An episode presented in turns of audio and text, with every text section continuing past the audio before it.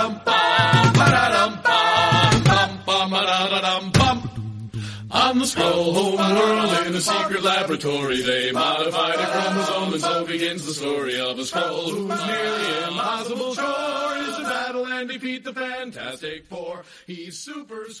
Este contenido es un extracto de uno de nuestros directos en la plataforma de Twitch. Si quieres más vídeos y horas de contenido exclusivo, no olvides pasarte y seguirnos por nuestro canal.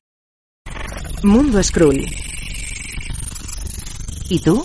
¿En quién confías? yeah, yeah, yeah. Don't ask why, why, why, why,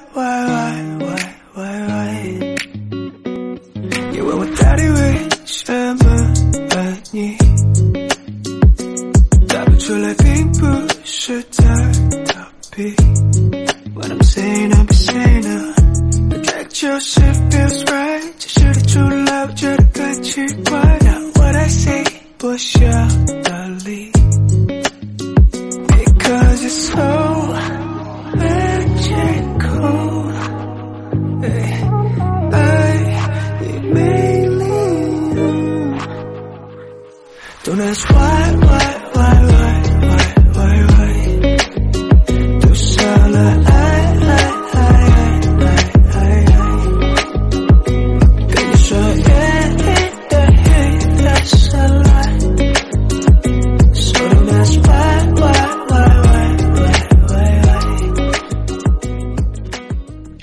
muy buenas, escrulazos. ¿Cómo andamos de jueves? Y de jueves, tal y como comprometimos este 2003, 2023, nos hemos puesto las pilas.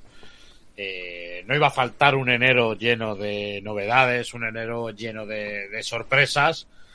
Estamos cumpliendo cada vez más nuestra, nuestra promesa y es que hoy tenemos programilla especial. Hoy es uno de esos jueves que queremos pasar con vosotros con un programilla especial porque lo que vamos a hacer es ponernos los dientes largos y lo que vamos a hacer es ir apuntando en nuestro cuadernito cuáles son las novedades que nos esperan en este 2023. Y es que este, este jueves nos vamos a dedicar a hablar con el señor Daniel Díez. Bienvenido, Dani, Muy buenas noches, encantado de estar con vosotros otra vez.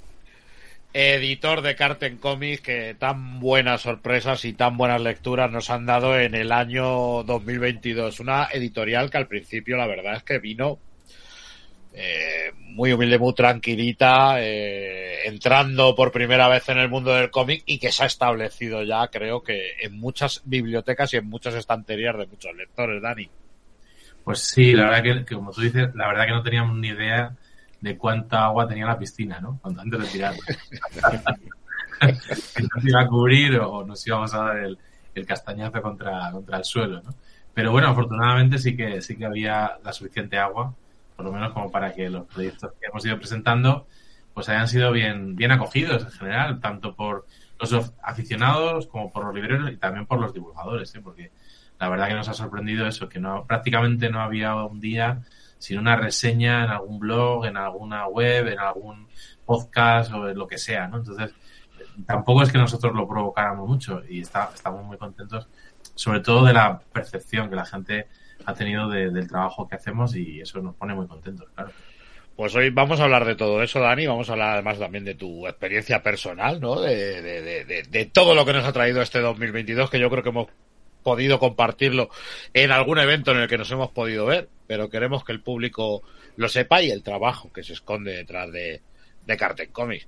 Porque si nosotros hablamos de trabajo de Mundo Skrull, eh, lo que se esconde detrás de Mundo Skrull, pues no es otra cosa que, que mi querido señor George Michael Georgino. ¿Qué pasa? Muy buenas noches, ¿cómo a la estamos? familia. Muy bien, aquí, a ver, hoy día ha tocado descansar un poco del trabajo oficial, luego ya hay mil cosas que hacer detrás, como terminar de preparar el PDF y todo, o sea que... Tatuarse. y Sí, sí, mira, está el cuello ahí caliente con un Mignola nuevo, pero bueno, está... Te debe, Mignola te debe ya. Le estás haciendo ahí promoción, debería. Collarín Miñola. A ver si me va a cobrar un NFT de esos locos. Diga, mira, quiero tu. Eh, como Fetus Collection, va a coleccionar partes de la piel, ¿sabes? Las va a Le pones un bigote a Hellboy y dices que no es lo mismo, que es inspiración. ya. Tal cual.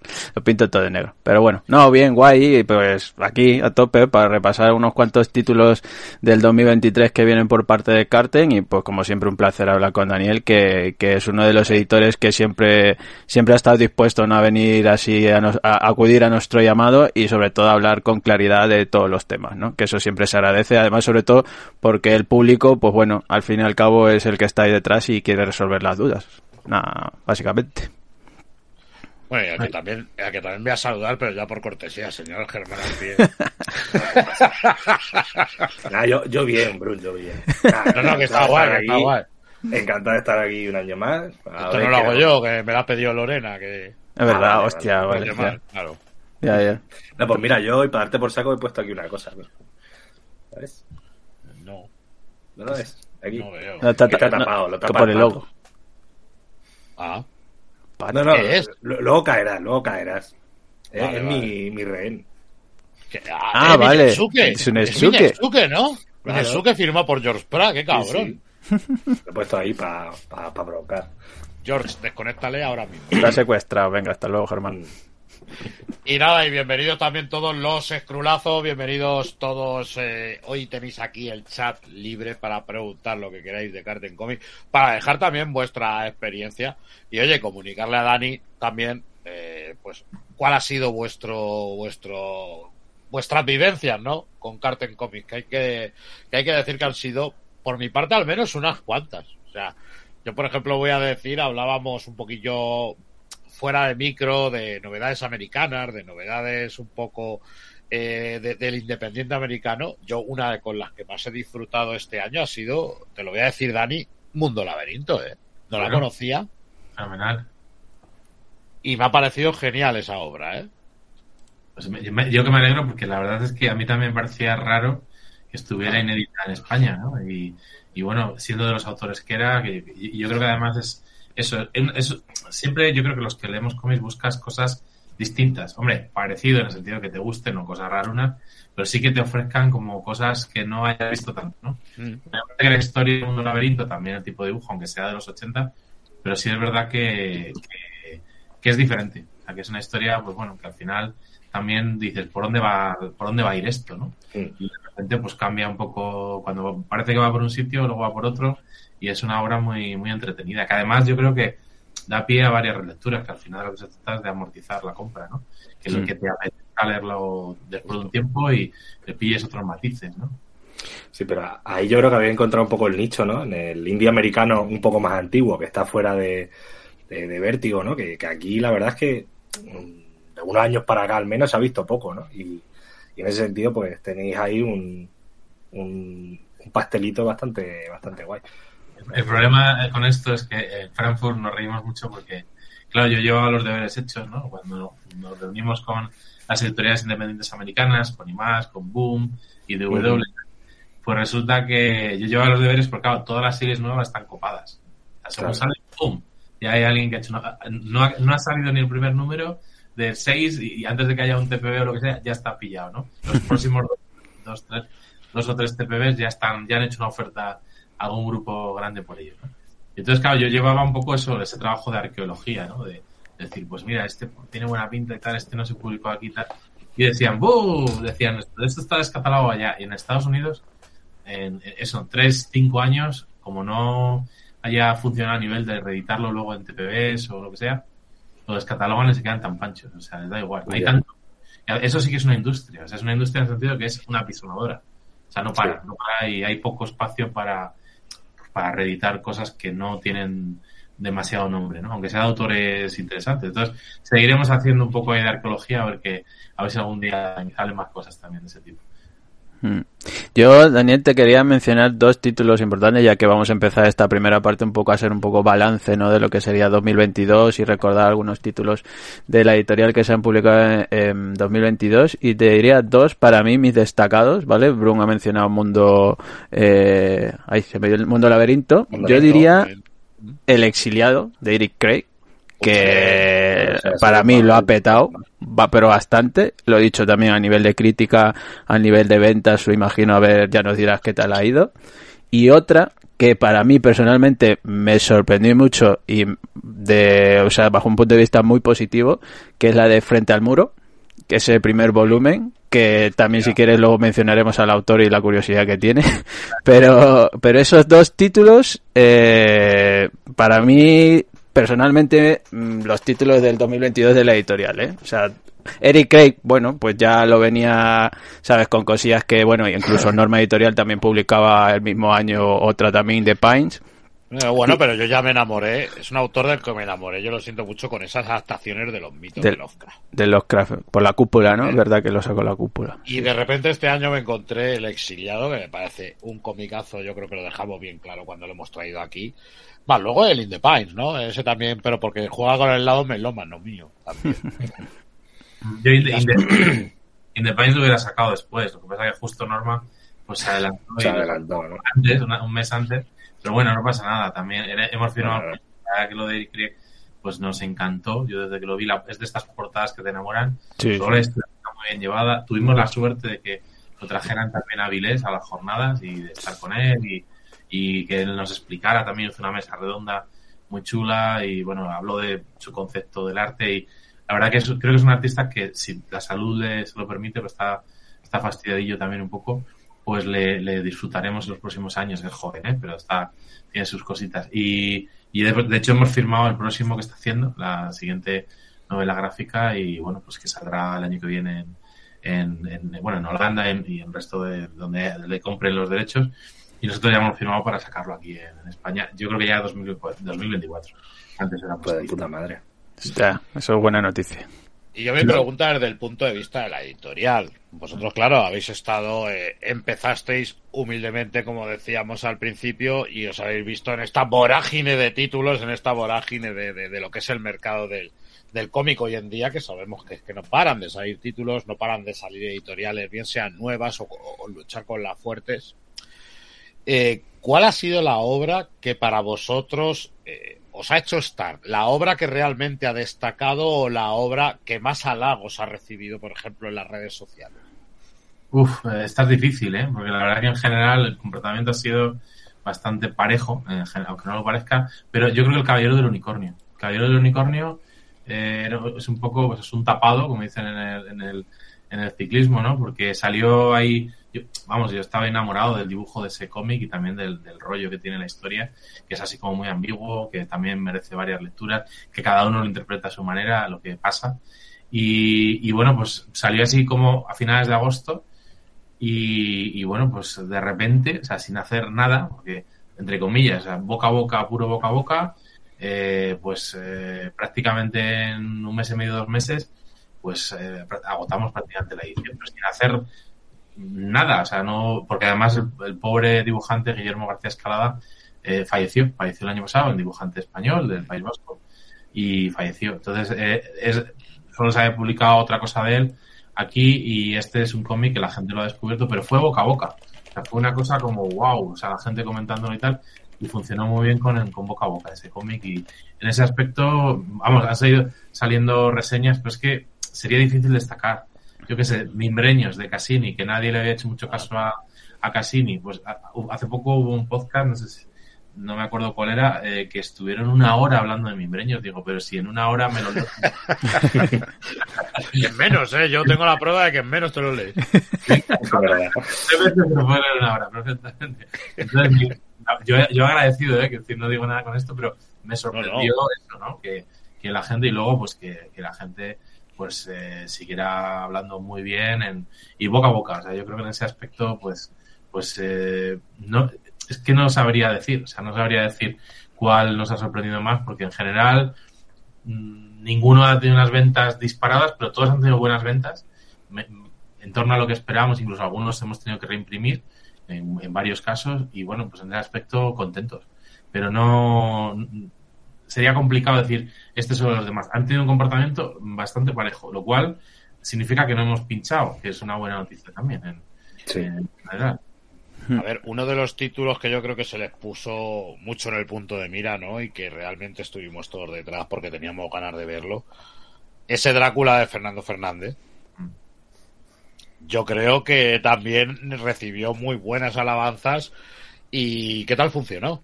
No, bien, quiero decir que por eso no lo he mencionado porque realmente salió en 2021. Claro. Sí, esos fueron los dos últimos títulos del año. y eso. Sí. Solo sacamos, eh, bueno, de cómics como tal, eh, Drácula en 2021 y también, bueno, Fraseta, que era El arte. de arte. El arte digamos, dentro de lo que era la línea de cómics, ¿no? Entonces, esos dos eh, funcionaron muy bien. Fraseta llevamos cerca de 2.000 vendidos y el de Fernando Fernández quedan pocos para agotarse. Ahora después de Navidad tendría que mirar, pero anda por los 4.000 y pico. Es decir, que es de 5.000 que hicimos, que luego habrá defectuosos y cosas y tal. O sea, que no deben quedar muchos. En, en breve yo creo que, que tampoco queríamos agotarlo de golpe porque es un buen título para tenerlo ahí y tal hasta que se agote. ¿no? Luego ya veremos, luego ya veremos si, si existe la posibilidad. Pero yo de momento no lo menearía más. Cuando se agote, se agotó y se acabó 5.000, o sea, 4.000 y pico. Es una Sí, barbaridad. sí, es un, es un huevo. Es una salvajada. Todo el mundo te lo dice. sea, nosotros no teníamos ni idea. Dijimos, "5.000, a la venga. Y, y la Uy. gente decía, pero locos. Y, y nada, que somos de "Ah, pues, pues y 5.000, pues al final, oye, al final se agotará. O sea, que en ese aspecto, y un, ojo, un cómic que es difícil, que es bonito, pero que estéticamente es bonito, pero que es complicado para según qué público. Hablamos de que pre- prevalece el manga, prevalecen los superhéroes sobre este otro tipo de cómic más, bueno, un poco más de autor, un poco más eh, clásico. una edición especial así en grande de lujo que Es, que es para, es para darse con un canto en los dientes, no, es para darse con la cabeza y todo, porque realmente eh, hemos tenido en ese aspecto muy buen apoyo y sí.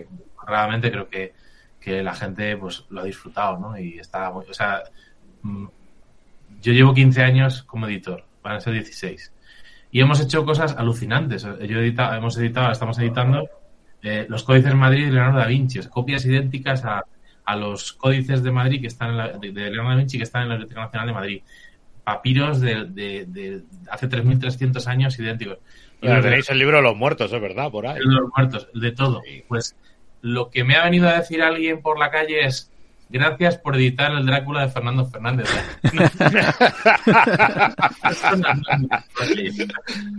Entonces no me lo han dicho con otras cosas que son fundamentales casi para la historia de la humanidad, pero con el Drácula de Fernando Fernández me lo han dicho, lo cual me sentí muy orgulloso, muy contento, ¿no? También de, Sí, de sí, la- sí, por supuesto. acercarme y me dijera, tú eres de-?" Sí, sí. Oye, gracias por, por editar. Dos personas me, me lo han dicho. ¿no? Entonces, me hizo muy sinceramente, ¿eh? Nada, pero eso es creo yo un significativo claro de por dónde va la, la editorial y sobre todo que tenéis bastante claro y ya con este año de experiencia, por así decirlo, en el sector del cómic, eh, que conocéis bastante claro a vuestros lectores, ¿no? Que es un poco enfocar eh, los títulos que queréis en la editorial, eh, a qué público queréis llegar y sobre todo el trabajo que hay, hay detrás de, de la editorial, ¿no? Sin, hombre, aunque luego eh, con el paso de los años yo siempre pienso, ¿no? Que todo como todo, uno se tiene que ir adaptando y se tiene que ir viendo también según un poco lo que se mueve realmente, ¿no? Y que no sería ninguna locura porque ya lo hemos visto en muchos ejemplos claros de editoriales mismamente, por ejemplo, como Yermo, ¿no? Que era una que publicaba material europeo 100% y luego abrió una línea de manga que era que es Arechi que les está funcionando increíblemente con un público muy directo, ¿no? Que como es como es el BL, este tipo de, de manga, que bueno, más adelante esto también sea vamos, algo que la editorial igual se lo pueda plantear llegado el momento, creo yo, que eso es una de las preguntas más habituales, ¿no? Como editor, que, que la visión que tienes tú y lo que ves, tanto de otros este, compañeros editores, como también lo que ves, pues, imagino en tiendas o en eventos, en salones que, que vas también, ¿no? Sí, la verdad es que es, es, es lógico, ¿no? Eh, sí que tuvimos claro que, que queríamos que, bueno, yo creo que en un mercado como el nuestro es importante que, que las editoriales tengan una personalidad, ¿no? Es decir, ahí tenemos, por ejemplo, a Dolmen que reeditan bien clásicos del BD y ahora también cómic británico y, bueno, incluso cómic... Súper bien rotulados todos. Bueno, eh, ya te hablaré yo del Mite. He visto unas cosas en el Mite que no. Y, y luego, pues eso, cada uno tiene su personalidad, ¿no? Pues Carrat con sus cómics de terror, etcétera, etcétera, ¿no? Yermo, lo que habláis, europeo, ahora también Rechi con tal. Yo creo que teníamos que, te- teníamos que tener un- un- una apuesta por un catálogo determinado, que nosotros pensamos que es un, un cómic, pues que en principio sea, sea adulto en el sentido de que lo que hablábamos antes, antes de empezar, que no insulte la inteligencia del lector, ¿no? Decir, que haya temáticas variadas, uno puede ser un poco más de fantasía como un laberinto, o más realistas, o más bélicos, pero que haya un nexo común que digas, bueno, eh, hay calidad. Me podrá gustar más este o el otro, o este a lo mejor no me apetece tanto, pero que reconozcas que, que en el fondo ahí hay, bueno, hay calidad, ¿no? Tanto en la edición como en, como en lo que hay detrás. Es decir, que no digas, "Buah, esto me ha dejado eh, frío. completamente". Que puede pasar, gente respetable el gusto de cada uno. Pero era un poco un punto de partida, ¿no? Que no hubiera. Nos hacen propuestas raras, o sea, no raras, o sea, vampiros, no sé qué, zombies, no, no, no lo vemos en nuestro catálogo. Es decir, no, Drácula, evidentemente, no, no lo vemos ahí en nuestro catálogo porque, bueno, al final, bueno, no es lo que intentamos construir, ¿no? Pero otras propuestas que nos han hecho, por ejemplo, españolas, nos han parecido de muchísima calidad y por eso abrimos el sello ahora Spanish Bombs, está dedicado a, a los autores españoles mm, y también con un filtro yo creo que bastante interesante. O sea, hemos filtrado mucho porque propuestas hay trillones, o sea, nos llegan constantemente, ¿no? Y luego lo del manga, pues es un tema interesante. La verdad es que voy a contar una anécdota muy rápida de, de Sí.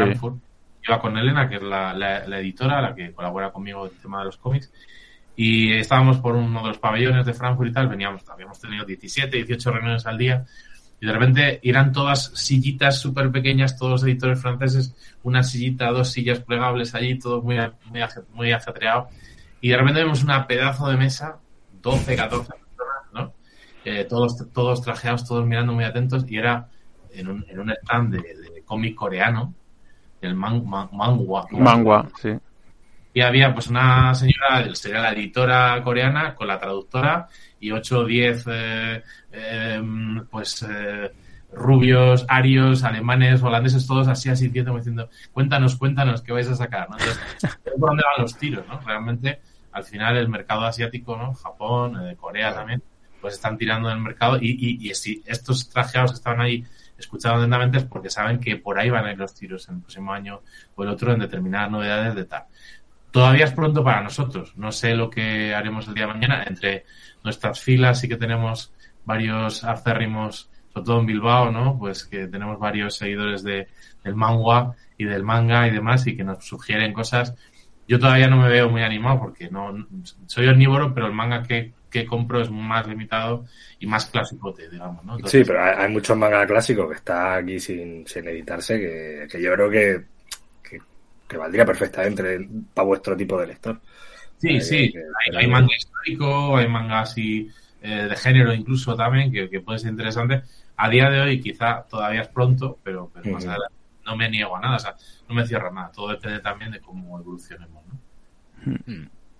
También es intentar aprender, porque claro, tú eres editor, pero no, no sé qué diferencias has encontrado, alguna diferencia o qué diferencias has encontrado, porque imagino que las hay, Mm. del mundo editorial del que tú venías a meterte aquí de lleno en el mundo de los fricazos estos, de todo lo, de todo el cómic. Bueno, a ver, sobre todo es muy interesante trabajar con autores vivos, ¿no? Porque como normalmente hacemos. A Da Vinci no le, le manda no, no, una- no, el email, el no email no le responde por lo que sea, ¿no? Trabajar con autores vivos es gratificante, ¿no? Es muy, muy, divertido. No, y hablando en serio, hombre, es otro, tu- otro público. Lo, di- lo interesante de esto es que, hombre, nosotros llevamos 15 años y bueno, estamos bien posicionados, digamos que seríamos como la segunda editorial en ventas en facsímil en España, o sea, bien, o sea, no nos quejamos, ¿no? Eh, sin embargo, Tenéis- unos trabajos que, que son dignos de admirar, ¿eh? pero ahí hacemos uno o dos al año, es decir, son, son trabajos muy, muy concienzudos, muy artesanales, pero sí es verdad que nuestro público es más eh, re- recatado, es decir, son menos interactivos, ¿no? ni interactúan entre ellos a veces, eh, ni, ni tampoco interactúan mucho, ¿no? Cuando hacemos publicaciones o lo que sea. Sin embargo, el público del cómic es mucho más entusiasta, es mucho más de comunidad, es mucho más de compartir, es, es, más gratificante como editor, no en dinero, evidentemente, por desgracia, pero sí en, sí en, la, en la- el reconocimiento en el sentido de la que parte humana, ¿no? es que la, que la gente responde a lo que haces positivamente y, y entonces es, muy gratificante desde el punto de vista humano el, hecho de que ve- veas que a la gente le gusta lo que estás haciendo y te comenta y te dice, ¿no? Entonces eso, eso me parece muy interesante. Hombre, yo como, como, como lector también y como aficionado, pues también soy de interactuar, ¿no? Pero esa es la diferencia más, más notable, evidentemente, ¿no? Eso tal vez lo has podido ver eh, de primera mano, eh, bueno, a los eventos que habrá sido y sobre todo Cassini, que estuvo por aquí también por Madrid, ¿no? Una presentación en Gen X, por ejemplo, que también tuvo ahí mucha afluencia de gente, ¿no? Digo, ahí los lectores.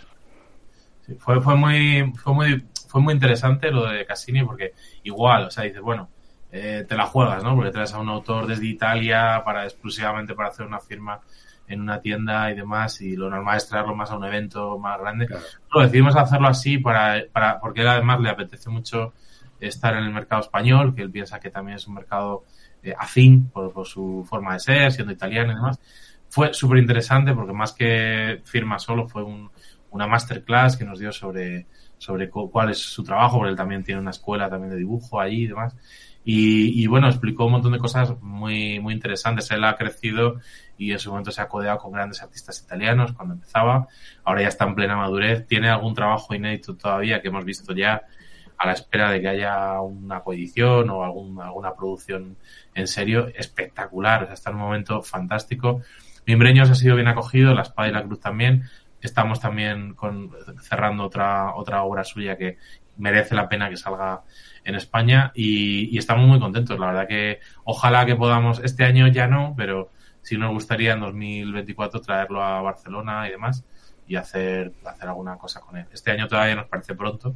Para el catálogo que tenemos queremos hacer una cosa gorda ya en 2024 y, y traer a, a cuatro o cinco autores buenos y, y bueno, y, y- autores de aquí ya que tengamos con un cierto recorrido y hacer firmas y hacer cosas chulas. Entonces, bueno, sí es nuestra voluntad hacer, participar en eventos y, ofrecer también al público la posibilidad de conocer a, a autores que, que, bueno. Y la que hicimos aquí, pues fue muy, fue muy divertida, pero luego, claro, acabamos a las 11 de la noche, la, la firma él se, se esmeró, pero es curioso porque hablaban de la espada y la cruz como eh, una cosa muy curiosa, eh, eh, que a la hora de dibujar, eh, como eh, la esgrima, digamos, ¿no? El arte de manejar el, los, los sables o los- en este caso las espadas, pues que lo hacía bien, o sea, que se, que se había, lo había empapado de cómo se hacía realmente y alguien que practicaba esgrima que estuvo por ahí decía, Jolín, es el primer dibujante que veo que dibuja bien los dedos, la colocación de los dedos y cómo, sigue, se sigue perfectamente lo que es un duelo eh, a espada, pues, pues bien hecho. Entonces, bueno, es un autor que parece que lo hace así como tal, pero que hay mucho trabajo detrás, ¿no? Eso parece muy bonito y yo creo que, que también está muy contento, ¿no? Que de poder mm, tener la oportunidad de acercarse a un público como el español, que también es muy interesante. Y además yo soy de los que piensa que siempre hablamos de- de franco-belga, franco-belga, cómic francés. Se nos olvida el Fumetti, se nos olvida la gran cantidad de talento, la gran cantidad de cómic inédito aquí en España de nuestros hermanos italianos que realmente que además es que yo el mercado italiano de cómic eh, más o menos la manera de funcionar le veo bastante parecido a la, a, la del cómic español. Nos estamos perdiendo grandes cosas. O sea, menos mal que ahora parece que, que las editoriales están animando un poquito en traer también eh, producto italiano, porque la verdad es que hay muy buenas cosas. Yo, por ejemplo, soy de los que rezan porque alguien coja un Dylan Dog en condiciones. Esos últimos trabajos de Dylan Dog que se están haciendo son tremendos y son buenísimos. Y hemos tenido aquí varios ejemplos en España que se han publicado.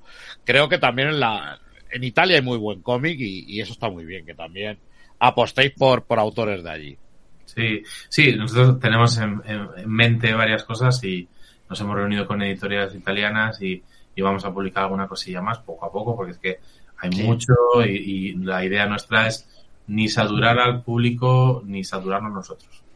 El sacar por sacar al final lo único que conduce es a, bueno, pues a que las co- cosas pasen desapercibidas y a castigar inne- innecesariamente el bolsillo de, de la gente porque es que tampoco tenemos tiempo Claro.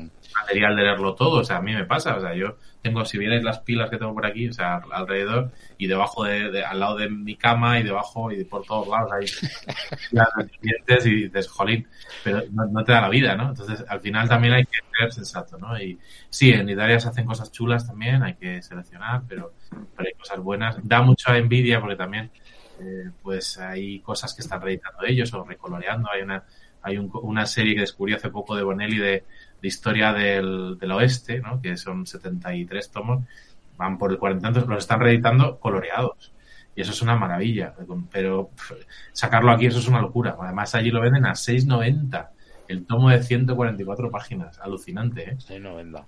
Lo hacen pues porque tienen unas tiradas muy grandes que permiten eso. O sea, es envidia, envidia lo que hay de, de allí con este tema. ¿no? Aquí lo más parecido con el oeste que hemos tenido sea Ken Parker, que no, que, que no para de publicarse. Aquí. No, pero ahora, ahora que nombra lo de los precios, eh, otra cosa es a destacar de, de Carten, yo creo que son precisamente los precios, ¿no? La calidad-precio respecto a la edición y, y luego lo que cuesta, me parece que está de puta madre, ¿no? Sobre todo para la subida que está habiendo últimamente generalizada, creo que tenéis ahí un, un, un muy buen precio en comparación. Mm, Sí, hombre, la verdad es que eh, hemos arriesgamos porque pusimos precios muy ajustados.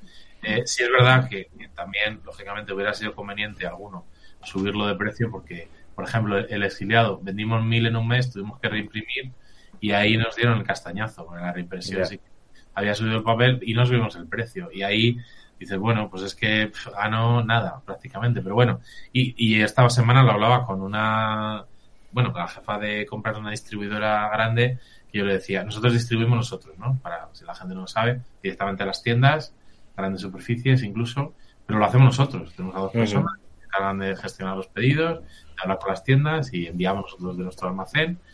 Y, y entonces no utilizamos distribuidoras, ¿no? Y una distribuidora, yo decía, es que si pasara por vosotros, no podría hacerlo porque perdería dinero al precio que está. Y me decía, no, tenéis que subir los precios y tal. Y yo digo, es que si subo los precios también castigo, castigo al público. Entonces, subir los precios para poder trabajar con, con determinadas distribuidoras, pues no me apetece, sinceramente. Prefiero ir a, ir controlando nosotros lo que vendemos. En todo momento sabemos lo que se vende, porque pulsamos lo, cada semana qué está pasando en, en general en las tiendas y no nos está yendo mal. Ojalá, podríamos colocar más, podríamos hacer más trabajando con distribuidoras, pero al final es una dinámica que lo hemos hablado varias veces, que al final es, bueno, es un, es un peloteo. O sea, yo hago 2.000, 3.000, los coloco, no los vendo, los recojo, luego a ver cómo los vendo y voy a ferias para venderlos. Me sale más barato la unidad, pero al final tengo el almacén lleno de libros. ¿no? Entonces, no queremos eso. Preferimos ir imprimiendo a medida que, que se agoten las tiradas iniciales. Vamos ajustando. Tiradas que sabemos que se va a vender más, pues hace un poquito más y ya está. Así que, Bueno, pero eso también, yo creo que para mí la imagen que habéis dado, Carten, y personalmente ha sido eso, que en un mercado completamente saturado de títulos todos los meses, vosotros habéis sabido con qué títulos trabajar, unos títulos muy concretos, unos títulos que se ve que están ahí porque vosotros queréis incluirlos en el catálogo porque os gustan a un nivel personal y que buscáis un tipo de público que tampoco es que tengáis eh, un arquetipo de él, pero que poco a poco pues surgen lectores que realmente creo que aman el cómic, que les gusta lo que es el, el cómic, alejándose un poco de todo el, el, el mercado, el mercado que hay, pero se nota el cariño que le ponéis al producto. Eh, publico yo, yo le- poco, pero lo voy a cuidar y voy a apostar por ello. No voy a sacar en masa para ver que lo que venda compense lo que no vende, ¿no? Como se hace Sí. en muchas ocasiones. si vierais las discusiones por palabras que tiene Elena,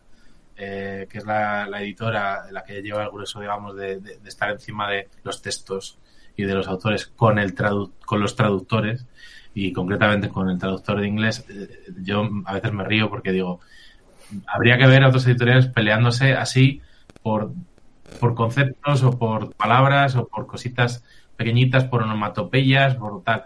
Y porque podemos, quiero decir, podemos hacerlo porque editamos poco.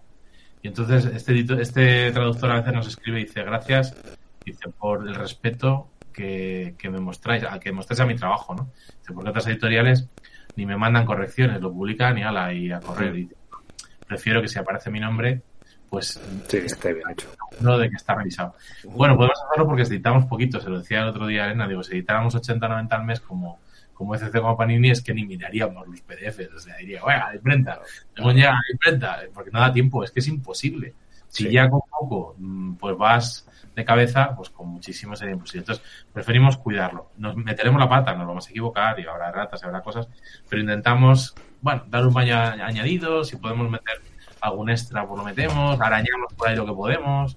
En el exiliado, por ejemplo, les pedimos los extras de la edición especial que sacaron ellos y los metimos en la española. Cogimos un, una tabla que, que vimos que en la edición francesa era un glosario de nombres, lo incluimos también nosotros. Siempre, eh, eh, Cassini, mi, mi editora de, eh, italiana, dice, de- dice, cuando le enseñé la de Mimbreños, me dijo, es una edición escandalosa, decía, escandalosa.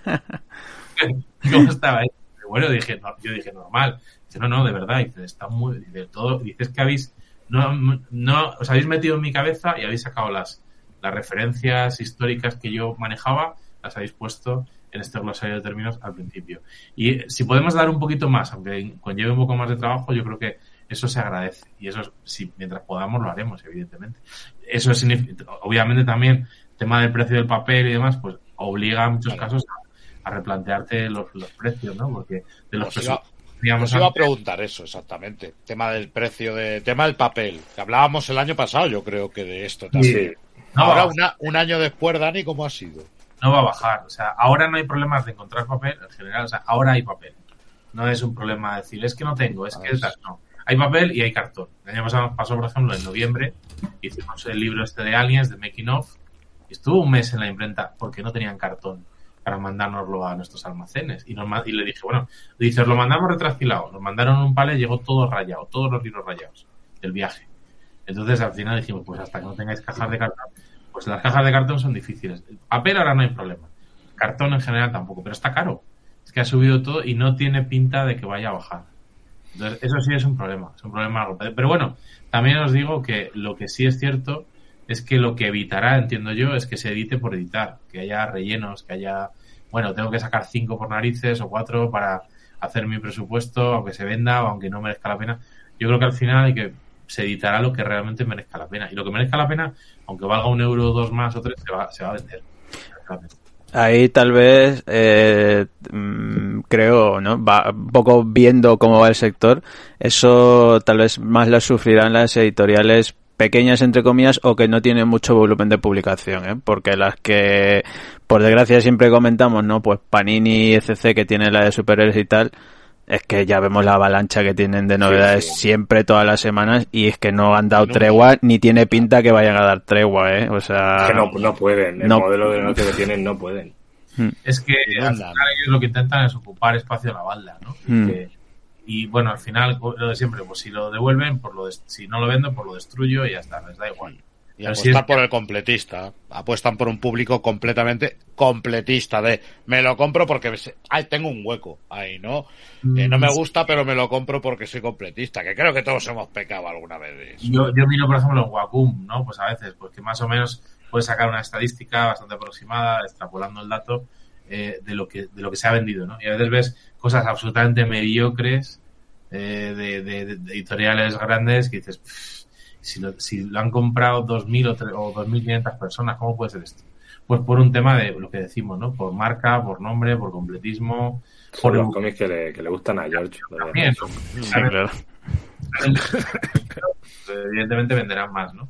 Pero bueno, oye, cada uno juega con las cartas que le tocan, eso está claro. Sí, eso sí. Además también siempre hay que ponernos a, a pensar, ¿no? Que hay público para todo. Oye, si lo vemos en el manga que hay público que le gustan los gatos, los perros o las pulgas o lo- el animal más raro que puedas imaginarte, los monos, O peores cosas, tú. puedes encontrar monos, público. ¿Qué pasa con los monos? Bueno, animales en general. Hay para todo público tiene que encontrar ahí su título seguramente. Y yo creo que en el cómic es más de lo mismo. Lo que pasa que es lo que, que, que llevamos comentando ya varios años, ¿no? Que el tema, por ejemplo, de, de la publicación o, la, o, lo, masivo que pueda llegar a ser de- en estos años, ¿no? Pues plantean muchas situaciones, ¿no? El tema, por ejemplo, de, de, de que una tienda igual es inviable que pueda gestionar tanto material al mes, ¿no? Entre cómic, manga, eh, libros ilustrados, artbooks o tal. Y, oye, en algún momento se tendrá que plantear y tal vez cambiar el cómo funciona esto, ¿no? Porque si no va a ser inviable o tal vez evolucionará a que mm, tiendas de cómics como tal no funcionen, pero sí grandes almacenes y sean los que se lleven prácticamente todo, ¿no? Porque es lo que se pueden permitir, al menos en cuanto a espacio, es lo que más veo yo el problemática hoy en día, básicamente. La, la verdad que el espacio en la tienda, los libreros son, son auténticos héroes en general. Tiene que ser magia, te lo digo yo, Daniel, tiene que ser magia. Ya poner los, los cómics eh, que se vea el lomo y no la portada, porque es que si no, no, no cabe, literalmente. No hay espacio para eso. Entonces, Mm. yo alguna, alguna alguna foto que nos han mandado que, que ponía, eh, que tenían los nuestros, ponía Carten Comics, ya me emocionaba, porque digo, o sea, en medio de todo esto, que sean capaces de encontrar un hueco para los nuestros, tiene, tiene mucho mérito algunas tiendas. ¿no? Hay que poner una cadena como lo de los sushi, ¿no? Que vayan pasando para que todo. Porque si no. Hablaba, había hablaba Dani, por ejemplo, de un cambio editorial, ¿no? Que va a haber un momento que a lo mejor eh, no esa escasez, ese precio del papel haga que seamos más selectos a la hora de publicar. Puede llegar a hacer que sea más selecto el público, pero luego las propias librerías, hay librerías que tienen, están en ciertos puntos en los que son de paso que va cualquier tipo de público. Entonces tienes que tener todo el catálogo.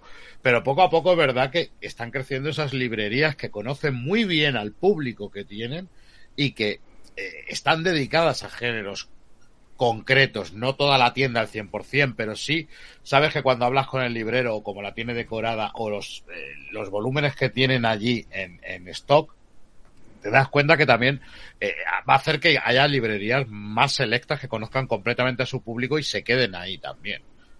Sin duda. Y luego también hay, yo creo eh, que cada vez hay más librerías generalistas que, que durante años quizás han ignorado un poco al cómic o han tenido Sota, Caballo y Rey, o sea, el último de Asterix, el de algún Tintín y poco más, y, y Mortadelo y Filemón, y ahora sí que están dedicando más espacio a los cómics, incluso sobre todo cómic español, eh, historias que son autoconclusivas o eh, cómics más de historia o, clásicos.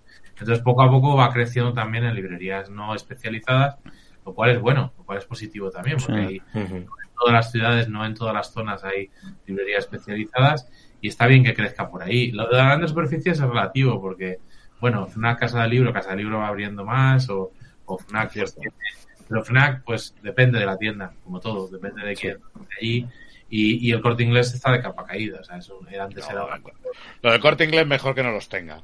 Para tenerlos como los tiene, eh, yo prefiero que no. Yo, por ejemplo, el papel de la FNAC, que es muy criticado muchas veces entre, en el sector incluso del lector, que dices, bueno, eres un consumidor más. También por el trato que también yo me estoy dando cuenta que están cambiando y en ciertos sitios es verdad que lo están eh, cuidando un poco más. En ciertos sitios que se nota que han cogido a alguien que le gusta el cómic, que disfruta y que le da un poquito más de importancia y no alguien que ha entrado ahí le da igual que le metas en discos o le metas en cómic. Pero es verdad que luego también hay que mirar la parte de la FNAC, que la parte de la FNAC, a lo mejor no tanto en España, pero en Francia, por ejemplo, esas promociones que hacen de autores, esas jornadas de cómic que hacen, también es una parte que muchas veces obviamos, que nos quedamos con el tema comercial, pero también es verdad que el, eh, eh, tiene una importancia que el cómic sea eh, esté en el AFNAC y que se estén haciendo esas jornadas porque es realmente los que se lo están poniendo en la cara al público generalista. Ya, ya te digo yo por, por, por experiencia propia que al cómic le dan bastante importancia porque venden mucho allí. Entonces, No, y, y, bueno, aquí nosotros sí que hemos tenido, por ejemplo, con ellos una presentación en Valencia de Hijos de la Lámpara de Paco Roca, por ejemplo, y pusieron todas las facilidades del mundo, las cosas como son. No era el mejor día porque era justo después del puente este de tal, pero es el que podía el pobre Paco Roca y, y bueno, lo pasamos bien, pero todas facilidades y sí es verdad que si les planteas cosas, pues en general eso es positivo. Yo creo que hay que, independientemente de que ellos lo vendan o no lo vendan, el hecho de que estén dispuestos a difundir y a ceder espacios para hacer promoción, pues también es, hay que valorarlo. Igual que las tiendas que hacen esfuerzos por... Hombre, por supuesto, claro.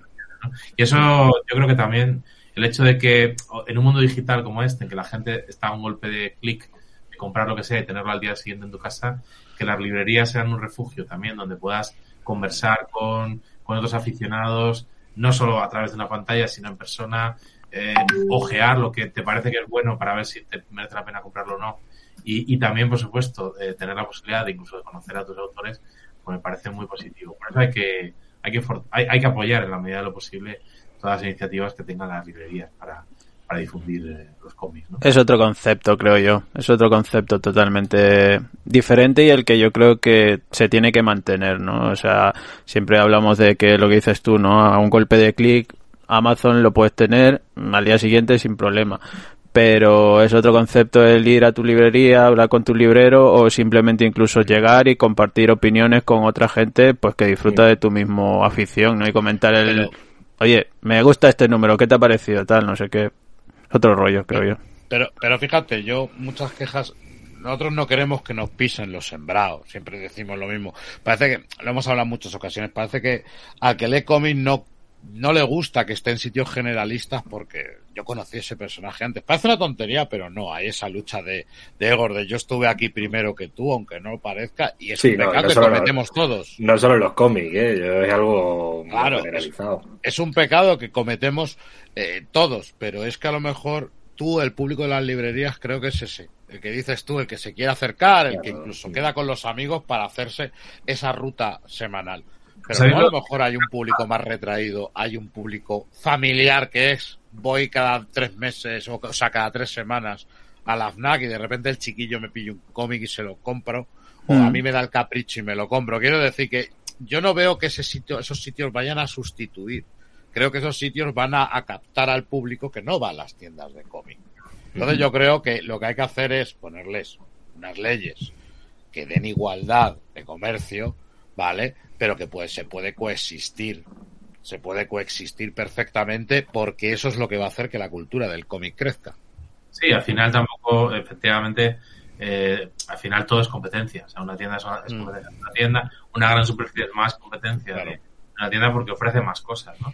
Pasa con el manga, por ejemplo, y, nos estamos saliendo del tiesto porque, como decía otro, yo venía aquí a, ver- a hablar de mi libro, pero yo, me- enrollo con el pasa con el manga que el manga ves grupitos, ¿no? De adolescentes a veces que van a pasar la tarde. Entonces, Sí, bueno, pues, cierto. pues en las librerías van y tal, y pasan ahí la tarde, al final uno se compra un tomo de 9 euros, otro otro, luego se lo cambia, lo que sea, ¿no? Pero es bonito ver que, que, bueno, que tienen esa afición, a lo mejor nosotros teníamos hace 25 o 30 años por las grapas, ¿no?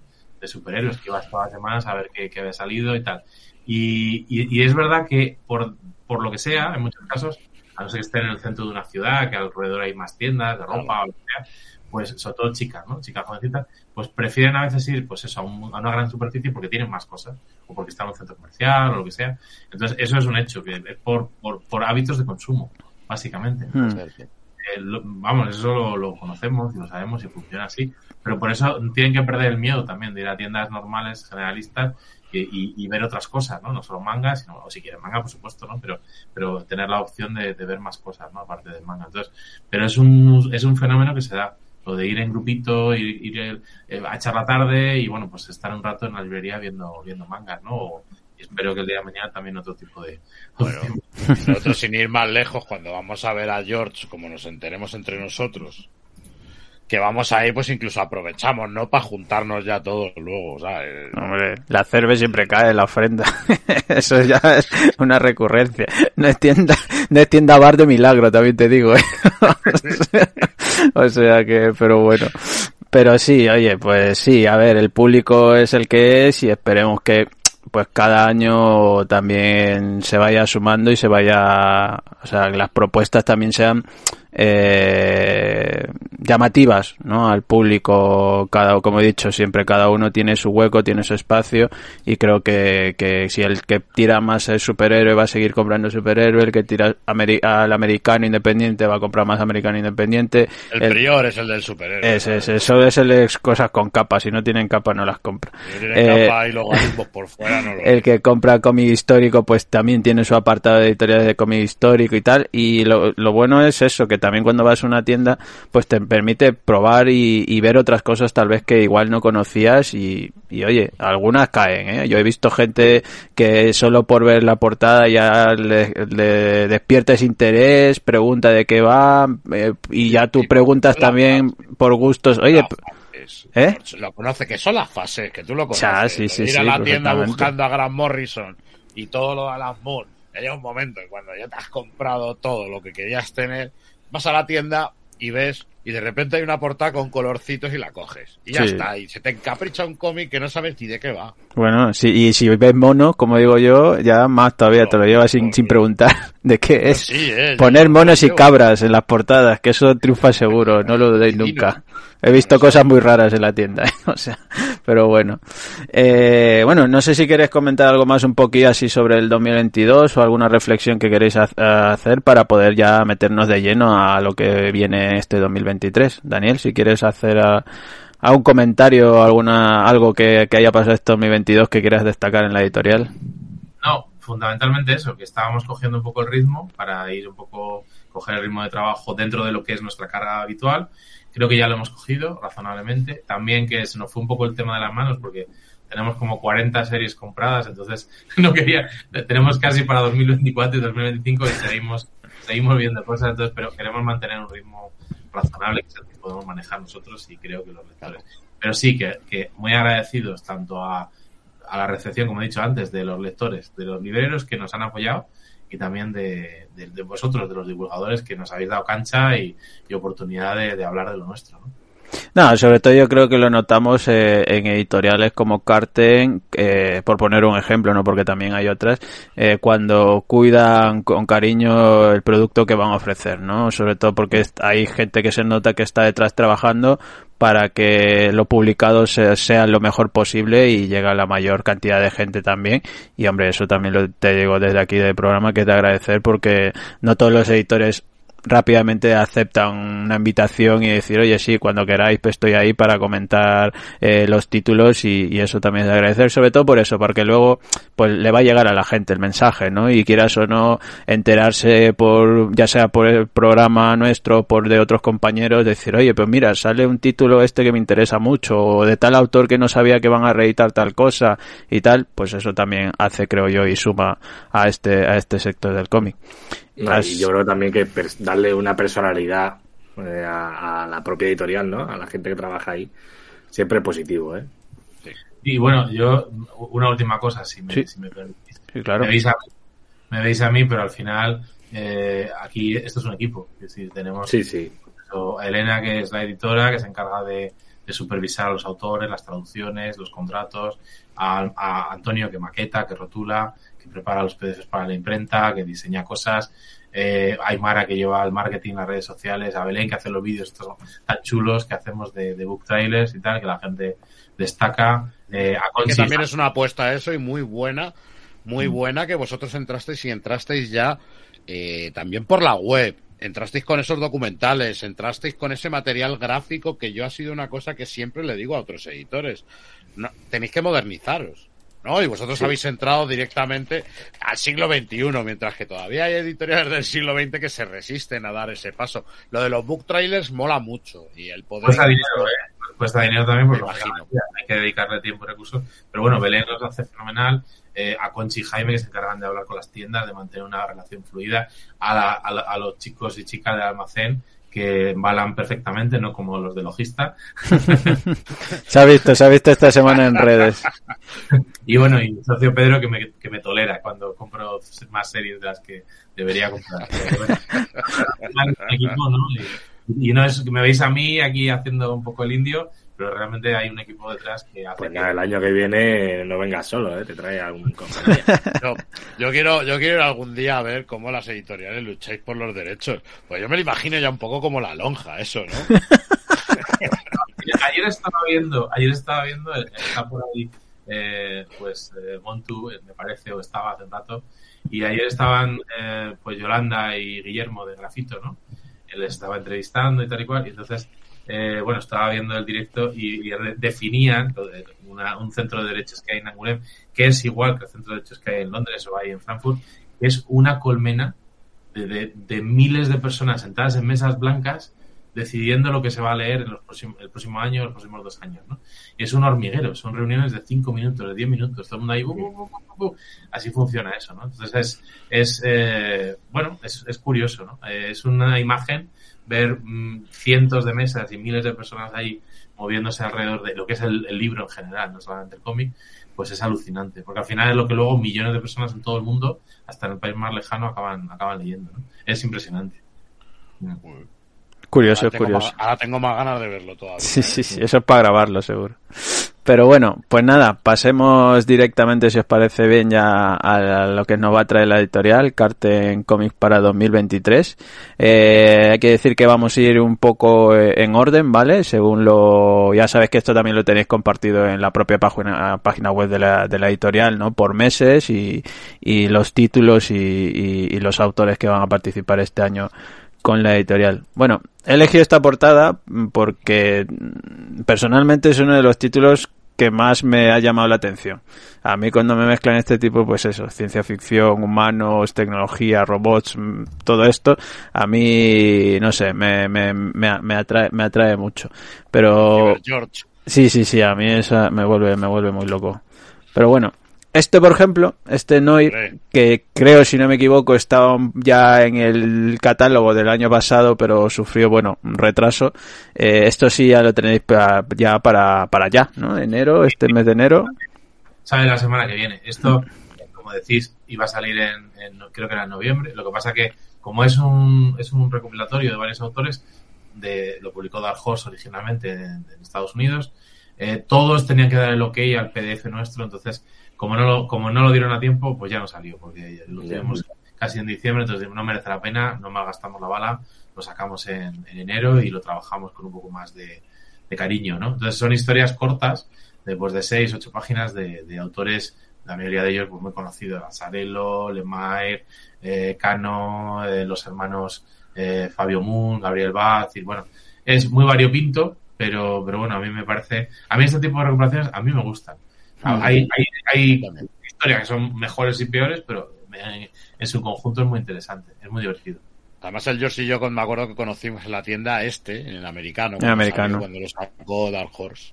Sí, Mm. sí. Por cierto, aquí si no me equivoco, no sé si lo llegaste a comentar en el anterior plan editorial, aquí estaban incluidas las historias de Brubaker y Sin Phillips. había seis páginas, había una historia que era un poco como un poco como, como esa, esa, esa escena de, de, de Pulp Fiction, ¿no? De, de- del sótano, un poco así. Eh, y era, eh, estaba en el universo criminal, ¿no? Pero Mm. no era ninguno de los personajes conocidos, pero todo lo de Brubaker pues lo lleva aparte, lo negocia aparte, entonces no nos dejaron incluir, eran seis páginas, ni siquiera era de, era de Phillips, era de otro dibujante, Mm. pero bueno, era, hubiera, hubiera estado bien porque yo me encanta Brubaker, pero bueno, no pasa nada, el resto de las historias está muy bien también. ¿no? Bueno, eso, eso, eso sí, vamos a tener el tomo recopilatorio y pues eh, en, en enero, ya mismo prácticamente, o sea que... Salen juntos Noir y sale también eh, Destrozados, que es, imagino que es la siguiente que tienes por ahí. Exactamente. Además, portadas así como un poco parecidas, ¿no? Blanco y negro, con algún to- toquecito rojo. Y esta es la primera novela gráfica, digamos, o cómic de, de, de producción nacional que sacamos nosotros, que es propia. Y estamos muy contentos con lo que, con lo que está pasando con Destrozados, porque es muy localista en el sentido de que es algo que ocurrió realmente en Denia en 2015, un asesinato, un, un señor eh, que asesinó a su mejor amigo, una mañana se levanta y dice, yo creo que mataba a mi mejor amigo. Para allá, efectivamente lo había matado, ¿no? Y bueno, pues no tiene otra cosa mejor que hacer que, que, des- que descuartizarlo y, y repartir por ahí sin que se sepa muy bien cómo. Entonces, es, no está, está muy bien planteado, eh, pues eh, Isabel, que Isabel Fernando, que es la, la guionista, Jorge tiene un estilo, bueno, él, es, él creció en Bélgica estudió en una escuela de dibujo franco-belga. El dibujo yo creo que le pega a la historia y el que sea en blanco y negro. Al principio nos chocó el blanco y negro, pero luego dijimos, es que le pega perfectamente el, el dibujo a esta historia. Está, está ubicada en ese momento, pero no es, eh, ¿cómo diría yo? Es decir, em, realmente es un thriller psicológico. Sabes lo que ha pasado y sabes lo que le pasa al final, que le pillan evidentemente y está en la cárcel actualmente el, el- la persona de la vida real, aunque está inspirado, no. Evidentemente todo lo demás está ficcionado, lo que él pensó, lo que él, el- lo que pasaba por su cabeza, pero en ningún momento lo juzga. En ningún momento te pone en la situación en la que tú pienses que es un monstruo, ¿no? O una persona. Es una cosa que dices, bueno, pues no digo que le pudiera pasar a cualquiera, pero no lo, no lo juzga. Entonces, eres, es el espectador el que tiene que sacar su propia conclusión al respecto, que en cada caso puede ser distinta, pero una obra interesante, cu- cuando menos interesante. Y tengo mucha ilusión. La semana que viene, el, el próximo jueves, dentro de una semana, estamos presentándola ahí en Denia, en, en la biblioteca municipal de, de Denia. Bueno, además mola que, que apostéis ya por, por material propio y, um, y pregunta era pues de cara al futuro, ¿no? Plan, tenéis, aparte de este, más, más pensado, ¿no? Imagino. O... De hecho, este es el primero, no sé si está por ahí el sello de Spanish Bombs. Hemos creado un sello para los autores españoles que se llama, pues como la canción de The Clash, Spanish Bombs. ¿Por Mm. qué? Porque, porque queremos agruparlo a una, no generación, pero sí un grupito de autores que, que sí que están explotando, a punto de explotar. Algunos ya están consagrados, como Braña, que luego hablaremos de él, que está publicando mucho, pero que, que también nos interesaba publicar alguna cosa que nos gustó mucho. Otros que están empezando, como Isabel y, y Jorge en este caso. y, ojo César, que, que como hemos visto antes la portada de Probetus, pero sí que queremos que, que, bueno, sea un, un grupo de autores con los que podamos seguir publicando, que podamos apostar fuerte por el cómic propio, el cómic nacional, que también sean susceptibles de, de que podamos trabajarlos fuera de España, vender sus- los derechos de, de estos Ujú. cómics para que sean conocidos fuera. Y yo creo que eso hay que hacer industria. En unas, unas Sí. entrevistas que me hicieron el año pasado, no, en 2021, me dijeron, ¿cómo ves la industria del cómic español? Y yo dije, ¿qué industria? Y, y bueno, pues eso, porque yo creo que hay, ahora cada vez más, porque hay editoriales como Grafito, como Carras, ahora incluso Yermo ha sacado un cómic español, 100%, Norma ha publicado varios, aunque sean coediciones, etcétera, pero no hay una, yo creo que no hay una estructura sólida en cuanto a lanzamientos mensuales de, o títulos re- repetitivos, que no sea solo un one shot, sino que series que puedan tener continuidad, que funcionen. Eh, y yo creo que que trabajar en, en ese aspecto todos, o sea, divulgadores, los propios editores, por supuesto, y el lector también darle una oportunidad a los cómics españoles, creados por autores españoles, porque, eh, pues eso, eh, hay calidad. Yo creo que hay calidad y hay que ser Sí. y hay que ser un poco, a veces es lo de siempre. Esta película está muy bien para ser española. Esta serie no está mal para ser española. Está muy bien. La película está fenomenal y la serie también y el cómic también. Entonces hay que ser un poco menos, bueno, pensar que todo lo que hacen fuera siempre es mejor que lo que hacemos nosotros. ¿no? No, y sobre todo porque hay muchos nombres propios de autores trabajando en, distintas eh, industrias del arte, ya sea el cómic, la animación, el cine, eh, ¿no? Que, que oye, están trabajando en proyectos pues de nivel internacional y que aquí, bueno, eh, yo creo que sobre todo también es lo que dices tú y por lo que tienen que apostar las editoriales, ¿no? Dar ese paso adelante para que ese trabajo tal vez que no se conoce o al autor que, bueno, que está en su casa trabajando y tiene mucho material y tal, digas, mira, oye, este material como editor considero que puede ser eh, publicado y que pueda tener un público objetivo y que pueda llegar y que se le pueda conocer, ¿no? Porque yo también creo que eh, hay mucha gente que no se le conoce o no está todavía dentro de la industria del mercado que tiene proyectos muy muy muy ambiciosos o, que pueden llamar mucho la atención del, lector del cómic que igual están a la espera de la oportunidad o simplemente pues no se le conoce y, están ahí y eso por ejemplo en eventos en salones pequeños y tal tal vez ahí se suele ver alguna cosilla ¿eh? yo he visto alguna cosilla que dice oye pero y esto no está publicado o lo tienes pensado no lo hago porque me gusta o porque tal hasta que ten, tenga la, la, oportunidad, ¿no? Y eso va a editoriales, pues se, se le agradece que, que, apuesten y den un paso adelante por ese tipo de trabajos también. Y de autores, porque siempre descubres autores, eso es lo bueno. En el caso de Destrozados fueron ellos los que nos contactaron y entonces nos dijeron, y además tenemos claro que queremos que lo editéis vosotros. Digo, bueno, pues vale, nos honra la, la propuesta. Lo analizamos, la verdad que nos gustaba, nos gustaba la, la, lo arriesgado, ¿no? De, de la propuesta y, y, es un cómic, pues, insisto, yo lo he leído cuatro o cinco veces, aparte de las correcciones, y, y, cada vez que lo leo me gusta más. O sea, me parece, me parece que es un cómic que hay que, que hay que dar una oportunidad porque está muy bien. Para ser un, un sobre todo para ser una obra, eh, una ópera prima, como diríamos en el cine, ¿no? O sea, diría, sí. que, bueno. Y ya, ya, ya, tienen más ideas, ya, ya, tienen más ideas también un poco en esa línea, un poco, un poco de, de true crime, ¿no? Que, que, que parece. Sí. Os cuento una anécdota de esto. Sí. Nosotros monitorizamos un poco todo lo que, lo que hay y, y resulta que mm, por goleada en todos nuestros productos gana el público masculino. Y, y, este, en cambio, o sea, lo que estamos viendo, que eh, por goleada eh, le interesa a visualizaciones, redes sociales y demás, a mujeres. O sea, es curioso. Sí, es que el true crime lo que lo más lo consumen son mujeres. Que, que le gusta muchísimo a las mujeres, es una cosa sí. curiosa. Así que me lo comentó Aymar el otro día que lleva el tema de marketing y dice, es alucinante, que es que es clarísimo cómo ha, cómo ha, ha cambiado hacia, sí. hacia, la, hacia mujeres el, el tema de destrozados. Y bueno, pues oye, fenomenal. Sí, llegamos a más público, ¿no? Hmm. Pues esto de primeras para enero. Ya, o sea, la próxima semana ya lo tendráis en tiendas disponible, ya llegará a los libreros y, oye, la primera, la primera tanda de novedades de este mes de enero. Pasamos a la siguiente, que esto ya sí sería para febrero, Los vientos de libertad. Sí, este es un cómic sobre, bueno, una, una, una revuelta, una, como diría yo, una, una guerra, realmente un conflicto que hubo pues en lo que ahora es Ucrania en, a principios del siglo XX, ¿no? Eh, pues eh, la historia transcurre entre la, última época de los re- y la revolución rusa y, la post-revolución rusa, la época de los bolcheviques y bueno, como se ve que es una zona que tanto alemanes como rusos blancos como bolcheviques pues de alguna manera maltrataron y bueno, hubo una revuelta allí que precisamente el cómic termina en la plaza de Euromaidán en, en, 2000, en 2014 creo que era, ¿no?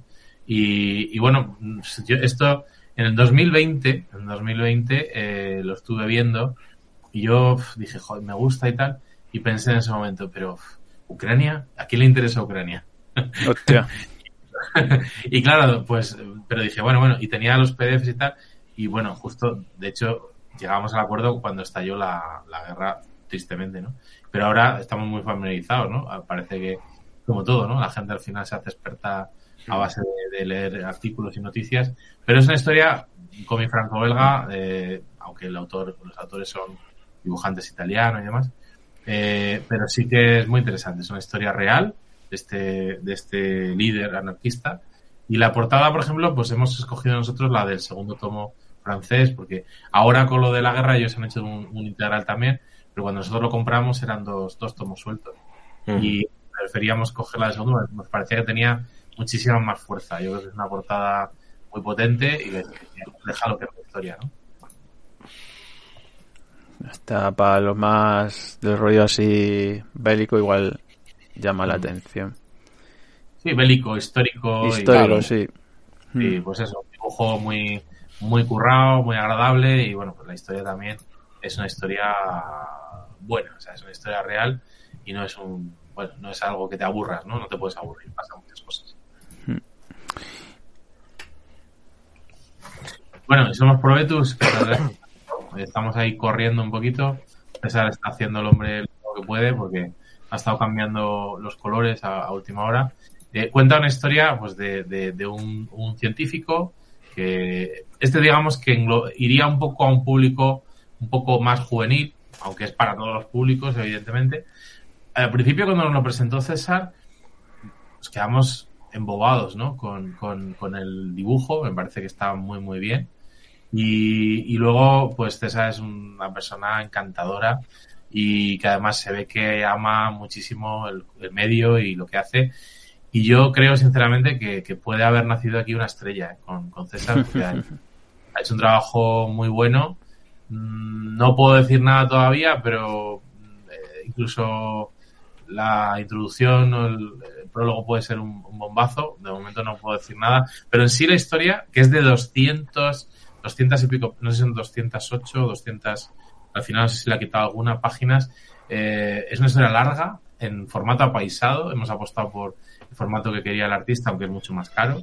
Pero sí que le sienta muy bien a la historia. Entonces, al final cuenta la historia de un científico que, bueno, tiene un pequeño eh, handicap, entre comillas, que no lo es, y eso es lo bonito de la historia, que es que tiene síndrome de Down, pero se convierte en, el mejor científico de, su, de su época, trabajando para NASA Space, que es una agencia espacial.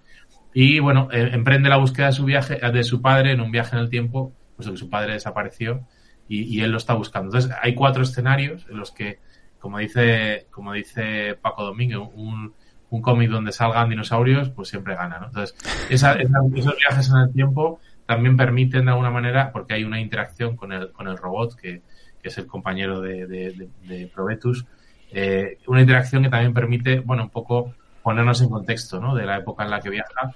Y un cómic de aventuras clásico con un villano, con un malo malo, con, con un bueno, eh, pues sin prejuicios en ese sentido, y con una historia bonita sobre la amistad, sobre la familia de contar, para todos los públicos. Muy bien dibujado, una historia sólida, y yo creo que va a ser un, va a ser un bombazo, sinceramente, este, este cómic. Está mal que yo lo diga, pero yo creo que sí. No, no, no, este ya te digo yo, viendo el catálogo y tal, y los adelantos un poco, es el que a mí personalmente me ha, me ha llamado la atención, ¿eh? Por temática, por también estilo de, dibujo y, y- y por formato mismamente, viendo que vais a publicar un cómic en apaisado, en ese aspecto, ¿no? También llama la atención, porque es, es el primero, ¿verdad? Que vais a publicar en formato apaisado en el país de la editorial. Es el primero, y, ya digo que bueno, siempre es un formato en el que se desaprovecha mucho papel, Mm. que luego nos va a dar guerra para las reimpresiones, pero bueno, espero que, que eso sea el menor de los problemas. Pero, pero bueno, le sienta bien a la historia. Tiene muchas spas plays de estas, sea, páginas completas y demás. Mm. Y es una gozada, o sea, no, ya lo veréis. O sea, a mí me parece que está, está realmente bien. Y que hacen, más, hacen falta más. Yo creo que hace falta más, más cómics así, bien currados, bien trabajados. A mí me hizo una ilusión especial porque cuando nos reunimos con César, al principio, hace un año y pico, eh, pues él, él estuvo a punto de no tener la reunión con nosotros porque le habían contactado una editorial gorda, de estas de, bueno, pide lo que quieras y tal. Y, pero él tuvo la reunión y yo le dije, mira, ten la reunión con ellos, no te preocupes, no, no lo, quiero decir, eh, no, no seas tonto, es decir, ten todas las reuniones que necesites y luego hablamos. ¿no? Y, y mm, él tuvo la sensación de que, bueno, bien, que le ofrecían el oro y el moro por lo que nos contaba, pero también como que se había sentido que, bueno, que era, una- bueno, que era uno más si, si funcionaba bien, si no funcionaba, pues no pasaba nada, ¿no? Y aunque le habían prometido, pues eso, que si un videojuego, que si no sé qué, que si no sé cuánto, ¿no? Y, y entonces dijo, pero vosotros habéis sido sinceros, me habéis dicho, va a ser complicado, a haber que hacer pico y pala, eh, esto no es tan fácil como parece, y dice, me parece más honrado lo que me estáis contando y prefiero firmar con vosotros. Y de verdad que eso, para mí, me parece que, me parece que tengo un compromiso inmenso para conseguir que este cómic sea un éxito en, en 2023, porque creo que se lo merece, sinceramente. Sí, esa es tal vez las dos partes, ¿no? Que se puede ver siempre en la industria un poco, que puede llegar una oferta bastante importante por parte de una editorial que maneja mucho volumen de publicación, pero lo que dices tú también, la importancia de, de tal vez saber elegir, es decir, igual sacrifico algunas cosas para ir con otra, pero sé que el producto y el cariño que le van a poner a la publicación o incluso cómo se va a volcar la propia editorial no con el autor a nivel de publicidad, a nivel de organizar firmas, a nivel de, de bueno, de que llegue a más gente y tal, ese camino también pues puede también ser bastante eh, atractivo para el, para el propio autor, sobre todo cuando, cuando vemos que eh, vamos a empezar a, a conocer su trabajo ¿no? de, de, de primeras como tal. César creo que estaba por aquí por el chat, ¿eh? que hace un rato por Instagram estaba ahí diciendo que estaba iba a estar un poco pendiente creo viendo el directo, así que bueno, desde aquí pues un, un saludo a César y, y oye que cuando salga el cómic a ver si se quiere pasar para aquí para, para charlar y conversar con él sobre el cómic también. Ah, está invitado, ¿eh? está invitado. Nos gustaría hacer una presentación de, de lo que es todo el sello este de Spanish Bomb con los autores españoles, porque sería bonito Mm. también interactuar entre ellos. Y algunos ya se conocen por Facebook y hablan entre ellos, pero sí me gustaría hacer una presentación de todo el sello, sería chulo, sería bonito. ¿no? Pues sí, Así que- eso molaría un montón. Ya te digo, a mí este es el que más interés, interés personal me ha, me, ha, me ha despertado, al menos en mí. Pero, pero bueno, vamos, pasamos a... Esto es para marzo, ¿verdad? Está programado para marzo. Y a ver qué más tenemos por aquí. Bueno, en, en este es marzo también, creo. Eh, Eh, abril, creo que ponía. Abril, pues. Ha comentado César en el chat. Ah, un placer, George. Ah, mira, ahí está, ahí está César. ¿Qué pasa, César? ¿Qué tal? Eh, pues encantado de leerte también. Pues eh, Aloma, pues es un, es un cómic de Alfonso Font que estaba inédito hasta ahora aquí en, bueno, ha salido hace dos o tres años, ¿no? En, en el, en el mercado europeo y se ha publicado en Alemania, creo que se ha publicado también en Inglaterra, no sé si en Francia ya ha salido o no, creo que también. Y en España no estaba, entonces la verdad que a mí me, me parecía justo que no hablemos solo de rescatar eh, clásicos, que está bien también, evidentemente, sino que, hombre, si hay autores mm, clásicos que siguen haciendo cosas de calidad, pues hombre, hay que darles también su espacio, ¿no? Y en, aquí en, en nuestro en nuestro país, ¿no? ECC ha rescatado eh, Clark and Kubrick, me parece, ¿no? Y Sí. de nosotros vamos a sacar Aloma y, y también eh, El prisionero de las estrellas, que luego lo veremos, y alguno más, y alguno más. Y hasta aquí puedo leer, como, como decía.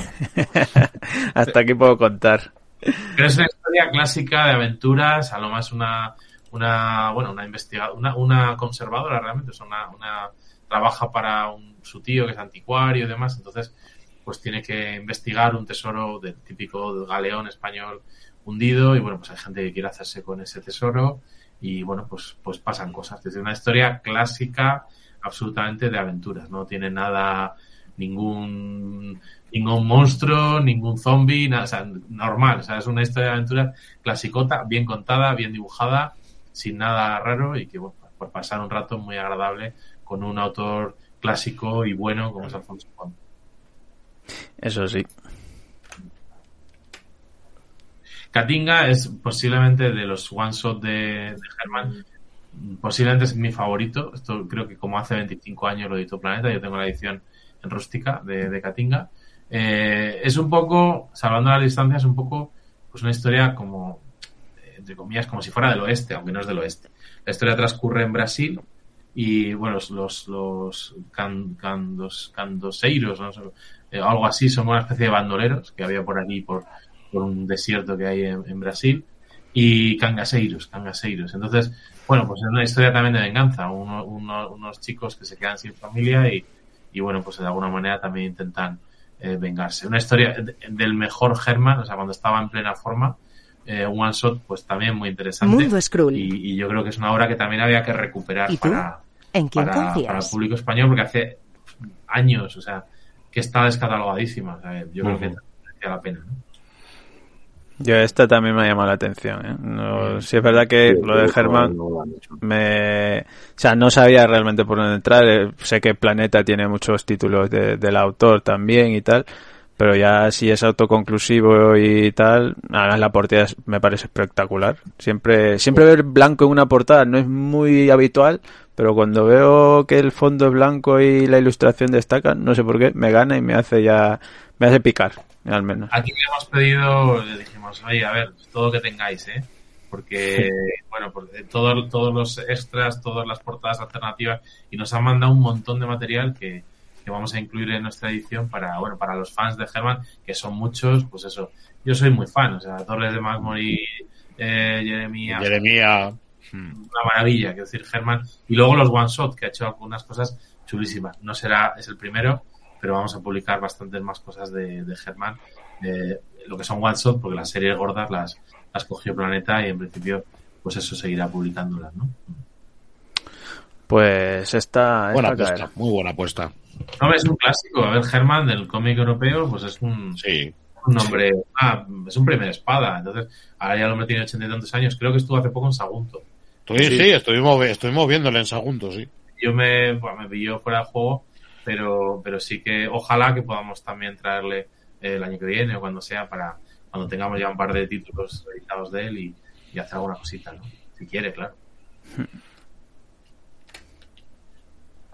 Bueno, Mystery, pues seguimos ¿no? con, la, con la reedición. Yo creo que aquí empieza lo bueno. O sea, el esqueleto en el armario, esta primera escena que sale aquí, este rito y demás, era una era la aventura que, bueno, la historia que salía en uno de los dos que editó cinco de universos DC, que, que los más viejos del lugar pues recordamos y tenemos.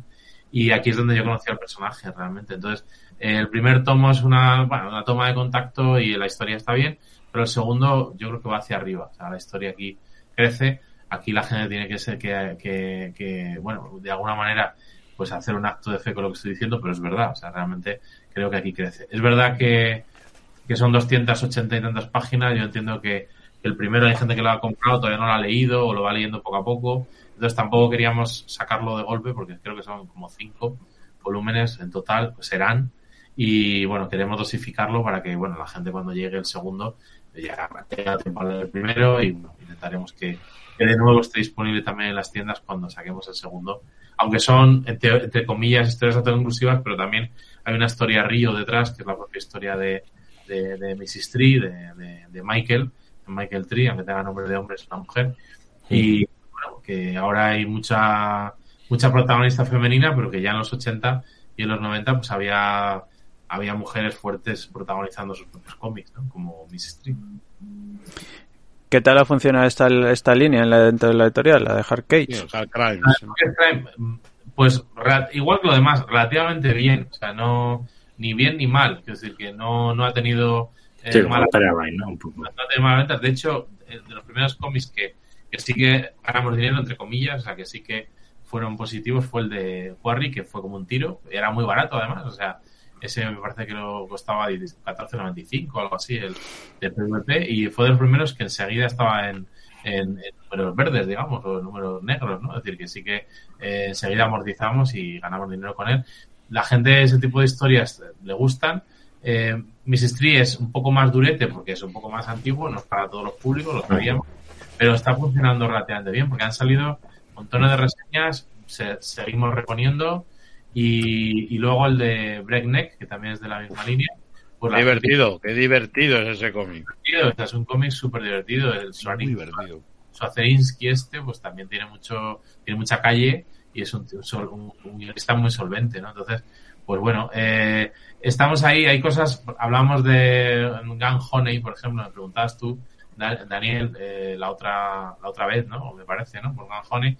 Mm, hemos desestimado publicarlo porque nos parecía demasiado sexista, demasiado, pues eso, eh, no nos convencía en el siglo XXI el, el tratamiento que, hace, ¿no? Entonces, eh, lo hemos desestimado. Pero hay otras cosas de, de Hargest Klein que estamos detrás de ellas y que esperamos que, podamos ir publicando. Pero bueno, eh, Tree sí que nos interesa mucho que siga por adelante y que todo la, la gente lo vea completa y demás, ¿no?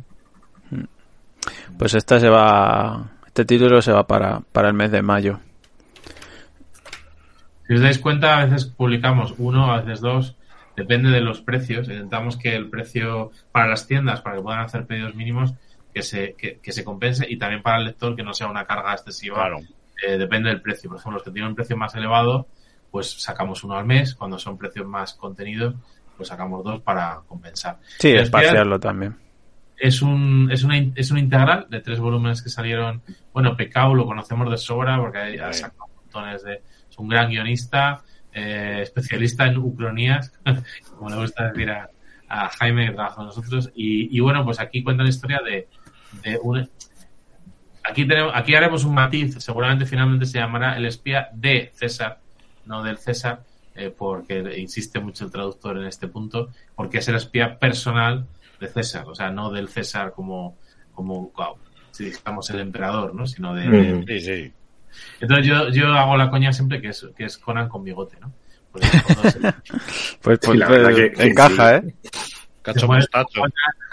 habla como Conan y, y, bueno, y lo único que tiene diferente es que tiene bigote, ¿no? Entonces, bueno, es una historia de, de, de- de intriga, de, de, de- de luchas, de combates en la época de Roma, que también siempre es un plus. O sea, como decía otro, los cómics mejoran con dinosaurios, con nazis y con, y con romanos, ¿no? Entonces, bueno, pues sin, sin ninguna duda, eh, yo creo que va a funcionar bien. En Francia ha funcionado muy bien y yo espero que aquí también, también tenga buena actividad. Tiene buena pinta. Sí, no, el buena dibujo está muy, muy guapo. Esta yo creo que va a ser de los top del año también, ¿eh? Este, Ojalá. Este tiene muy buena pinta el dibujo, o sea, gráficamente ya es llamativo y la- a mí igual la portada la veo y me, me llama, me despierta mucho la atención. Y Y es muy interesante lo que, lo que estás diciendo, porque aquí cuando es un integral que no existe en Francia, tú tienes que elegir qué portada pones. Y eran tres. Las tres estaban bien, Hmm. pero esta me parecía que tenía una fuerza brutal, o sea, con las calaveras. Es que no se ve mucho, ¿no? Pero lo que hay en el suelo son calaveras, ¿no? Y sí, los cráneos. El tío apoyado, apoyado ahí en la espada y tal, pues es una portada que podría ser de Conan perfectamente. O sea, tiene, tiene mucha fuerza, ¿no? Y la historia está bien, o sea, Pekao se pone, escribe fenomenal. A mí me encanta. A mí me gusta mucho todo lo del diadema, lo de la historia oculta y todo esto me Sí. gusta. Hmm. No, pero, pero es pasto de conanista, ¿eh? O sea, es... Van a tirarse al cuello. A ver, esperemos que ese, ese mes no nos ponga Planeta justo una salida de las suyas, ¿no? De, de, de, de, de- De los conos de Glenat, sí. bueno, si no, pues ya los dos. Bueno, pero yo creo que el público que relaciona este, todo... este tiene bigote, coño, que este... Claro. Además, este es un integral, los otros son álbumes de 48 páginas. Que no, pero es, Será la misma historia contada. O sea, la Ya, misma, que ya te sabes. Sí. lo llamativo de esa línea es la interpretación de los autores, porque como cada título es diferente de un autor diferente, pues la verdad que ha funcionado bastante bien también, os digo. ¿eh? En general así, ha llamado Bueno. mucho la atención. Pero bueno. Una perita dulce de. Sí, Así que, pues este, este, este va a caer también. Y bueno, aquí esto es una, una, una colección que yo creo que hay uno que nos hemos saltado, eh, que es el, el del guardaespaldas de Masud, que no sé si estaba el mes antes o tal. Yo creo que es antes de este. Te lo compruebo ahora mismo. guardaespaldas de Masud yo creo que debe estar antes, por ahí, por algún sitio. Ah, bueno, está Sniper Elite, pero este es... A ver. si Pues igual, saltado. igual me lo he soltado, ¿eh? Sí, porque antes de, de- Bueno, es de la misma línea, tanto el guardaespaldas de Masud como el insurgente de Varsovia. Es una colección que, bueno, en Francia llaman historias de destino, nosotros lo vamos, lo vamos a llamar historias de la guerra, porque es como, suena menos cursi en castellano. Pero básicamente son, eh, son diferentes equipos creativos, pero abordan a un personaje real en un momento, en un escenario concreto de una guerra, ¿no? Siempre diferentes guerras. La siguiente será Vietnam, la otra y la otra ya es un kamikaze japonés. Entonces, eh, la portada de kamikaze es brutal. Y esta de Varsovia, la portada es brutal, pero el dibujo es espectacular. Básicamente cuenta una historia de una de las eh, de, uno, de- de uno de los miembros de la resistencia, una chica, eh, de los pocos que sobrevivieron frente a los nazis, justo, pues eso, antes del momento en el que están a punto de, de entrar los soviéticos, ¿no? Y, y bueno, pues es una historia real. Eh, Luego al final viene la historia contada, vienen fotos, viene toda la historia en un dossier del protagonista. En este, en esta línea nueva, en esta colección nueva, que son one shot, cada uno distinto, como digo, con distinto equipo creativo, pues va muy dirigido a la gente que nos gustan los cómics bélicos, los cómics históricos, muy cuidado, yo creo que, que va a gustar. También el guardaespaldas de Masud, que es de la misma colección, que sale antes, y creo que sale antes, ¿eh? Si no- Creo que está más adelante, ¿eh? ¿Ah, sí? Sí, está pues, más eh, adelante, está más adelante. no ha dicho nada, no ha dicho nada, pero bueno, después, pues. Yo pensaba que salía antes, igual porque en Francia salió antes el otro y, Hmm. y pensaba que lo habíamos colocado al revés. Bueno, no pasa nada. El orden de los factores no, no altera el producto. Y el siguiente que ya veíamos con, con spoiler, pues es ese es Sniper Elite. Que este es de, tiene algo que ver con el videojuego, sí, ¿no? Sí, sí, claro, es de la franquicia, de estas cosas que, que, que, bueno, que licencian las franquicias de, de videojuegos, pero bueno, que de repente, pues en este caso Patrick Godard, que es un buen dibujante, eh, que también, eh, de hecho, es en Harkes Crime tiene varios, tiene varios cómics eh, dibujados, y en este caso, pues eh, es un francotirador que, eh, paracaidista, que cae en la Francia ocupada y que bueno, pues que tiene que cumplir una misión como en los videojuegos, ¿no? Pero bueno, bien dibujado, un buen guion, al final lo que decimos, pues Segunda Guerra Mundial, nazis y tal, bueno, pues oye, un pasatiempo chulo, un cómic agradecido de 80 paginitas, pues para, para, para pasar el verano, ¿no? Para, para leértelo en verano tranquilamente, en julio, y disfrutar. Mola, mola. pero- bueno, bien, un producto muy interesante, un, un cómic muy, muy divertido también. A ver. Y aquí pues retomamos un poco la senda de, de los cosacos de Hitler que hemos sacado este año. Y es del mismo equipo creativo, de hecho hay personajes que repiten, es un poco, entre comillas, eh, sirve un poco como, como continuación de la historia. eh, realmente es un, igual, ficciona algo que ocurrió en la realidad y es que, bueno, había una serie de, de infiltrados de, de, lo- de la KGB dentro de la, de la alta sociedad británica, alguno fue descubierto, otros no. Parece que estudiaron en Cambridge y bueno, pues se pusieron de acuerdo. Entonces aquí ficciona sobre este, este hecho real y lo que se sabe de verdad, pues quiénes fueron y, y qué hicieron. Y, y bueno, pues igual, es un cómic franco-belga, eh, poco línea clara, aunque la historia es dura, la historia es igual que los cosacos de Hitler, es una historia bastante dura. Y igual, los cosacos de Hitler han tenido muy buenas críticas. Eh, por desgracia, tuvimos ahí un, un retraso por causas ajenas a nuestra voluntad. Me hubiera gustado que saliera antes, pero, pero bueno, eh, no hay ningún problema. Y, y entonces por eso espaciamos y pasamos a este año los cinco de para que la gente le diera tiempo Claro. a leerlo, disfrutarlo, conocerlo y luego ya que tuviera ganas también de comprar los cinco de Cambridge. Sí, porque este me suena haberlo comentado el año pasado en Sí, algún sí, el año momento. pasado, Sí. claro. Mm. Iba a salir, pero claro, si salió el otro con retraso no tenía sentido. Entonces preferimos pasarlo para este año y ya está, no pasa nada. Este se va Pero- para septiembre. Muy recomendable, ya te digo, los cinco de Cambridge muy recomendable para el que le guste la historia y, y bueno, la línea clara también, el cómic franco-belga de toda la vida, ¿no? Mm. Este, eh, la portada no, no es esa, evidentemente, lo que pasa que es la que la que tuvimos de repente para, para un catálogo que hicimos de derechos internacionales. Mm. Es un cómic de David Braña, de, de, de, de Jordi Zapata y bueno, y de Adrián Montaner, Monferrer, perdón, que hace, que hace el dibujo, el color. Y bueno, es una historia también, un cómic español de- del sello de Spanish Bombs. A mí me encanta, me parece, mira que conocía la historia, pero me refiero, conocía que ya lo habíamos hablado, pero cuando nos mandó Braña ya el guion definitivo, no podía parar de leerlo, quería, quería terminar de leer el, técnico. Y, bueno, cuenta la historia pues, de, de Ruth, que, que es un tipo que cumple 40 años, ese día va a su casa pensando que hay una fiesta sorpresa y lo que hay es su mujer en la puerta con la, con la, con la maleta y dice, aquí te quedas, ¿no? Entonces se le da un poco la pinza y dice, bueno, pues eh, sale con el coche y se encuentra una situación que no, con la que no está familiarizado porque es una persona normal, ¿no? Se vende en un mundo de, pues de, de clubs, de una prostituta que, que huye, de un robo, de un asesinato y bueno, pues es un, es un guion trepidante de una persona que no debe estar en, en un lugar, en el lugar equivocado, como suele, como suele decirse, ¿no? Entonces, muy bien escrito por David Braña, un dibujo también con mucha personalidad de, de Jordi Zapata. Y igual, o sea, yo creo que, que hacer cómic de género siempre es bienvenido, o sea, no, no, ir, no irse a lo fácil, sino intentar crear historias que de verdad, dándole una vuelta de tuerca al asunto, entretengan y te, te mantengan ahí en, en vilo. Y yo creo que, que a Bocajarro lo, lo consigue. Ese también me llama mucho la atención. El dibujo me parece curioso, eh, bastante, mm, o sea, simple pero pero efectivo, creo yo, sin saber un poco la historia ahora de que de que irá y tal, la trama, todo esa que nos has comentado, pero Tiene personalidad, o sea, tiene personalidad y eso está bien. O sea, tú cuando ves un dibujo que no te no se parece a otra cosa, o sea, te suena pero no no lo, no lo relacionas con nada, yo creo que está bien que tenga una personalidad muy muy definida y bueno, el color es magnífico también. sí, De- el color también. Así, colores más pasteles, planos y tal, me mola. Sí, y también ir un poco eso, el- quiere decir, cuando digo sencillez no quiere decir que sea malo ni nada, sino que es tal vez lo que pide la obra por temática y, que funciona, sobre todo que es funcional muchas veces. No, la idea que tenemos con a bocajarro, que bueno, es un concepto, bueno, que, eh, en inglés, eh, bueno, era como, como era point, point blank, me parece que no es en inglés o algo así, ¿no?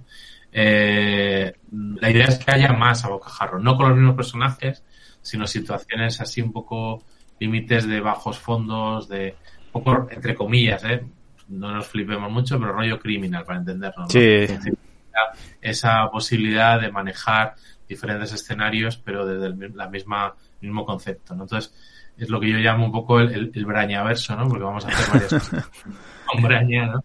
Y que es muy prolífico, ese es un autor súper prolífico, ahora acaba de publicar, está a punto de publicar, creo, en Dark Horse, una obra original suya, que le publica Dark Horse, ha publicado también en Canadá, con otra editorial, otra obra diferente, acaba de publicar eh, Mundo también en. Francia otra mm, de corte un poco más juvenil, con ¿Y tú? Aquileos, ¿En quién Can Racha, confías? ha hecho un montón de cosas este año. Aquí eh, Cortex, por ejemplo, que también se ha vendido fuera, en Francia.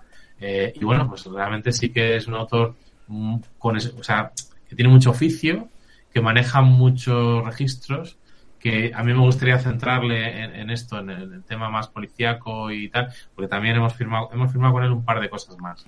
Uno, uno juvenil que se llama Sher- Sher- Sherlock, que es una, bueno, es un, un, un stream punk de estos, eh, y, y también hemos, hemos eh, firmado otro que es, eh, bueno, una historia de Vivar, de un detective, que además está ambientada justo en Salamanca, para más Inri, la, la trama, y yo creo que, que sí que sí que podemos hacer cosas muy chulas, y espero que la gente también lo, lo acompañe, porque de verdad que creo que merece la pena el, el esfuerzo, ¿no? Ahí vas a crear todo un universo, ¿eh? como me has dicho. Ahí dado el ejemplo claro de Brubaker Sin Phillips. Exacto, sí, sí, esa es la idea. Ojalá que la gente nos acompañe y, y crea la propuesta y podamos hacer un montón de, o todos que podamos, ¿no? De este, de esta línea. ¿no? De esta línea. Mola, mola. Estaré, estaré también pendiente. Y el Prisionero de las Estrellas, pues, aunque ahí aparece en blanco y negro, el Sí. bombazo es que se ha coloreado y un color, además, que parece que la obra se ha terminado antes de ayer. Y, y, bueno, al final tiene la friolera de 41 años, la, la primera la primera edición del Prisionero de las Estrellas. Hay quien lo ha definido como el mejor cómic español de ciencia ficción. A mí me parece muy exagerado, pero así lo leí en un blog hace un poco. Bueno, Alfonso Fon igual es un crack, es un pedazo de dibujante que, que a veces no está tan reconocido como otros. Y, y, y yo creo que el las Estrellas igual, es una obra mm, trepidante, muy bien dibujada. eh, y bueno, pues que merece la pena recuperar, insisto, no tiene nada que ver verlo en blanco y negro a ver el nuevo coloreado, que es una barbaridad. una barbaridad. Oye, tengo ganas de verlo ahí. em, Tengo ganas de verlo en color. Sí, sí, sí, así que bueno. Pues nada, igual, yo creo que va a ser un va a ser un cómic bastante esperado en el de Presión a las Estrellas, la reedición, así que a ver qué tal. Existe la posibilidad también de hacer otra en blanco y negro, pero pero pues ya veremos, que si, si sacamos solo la de color y, y más adelante algo en blanco y negro, pero yo creo que el coloreado es magnífico. Pasa como con los ejércitos del conquistador este año, ahí si los hubiéramos sacado en blanco y negro, pues unos cuantos nos hubieran aplaudido, pero los hubieran dicho, bueno, ¿por qué no sacáis en color? Claro.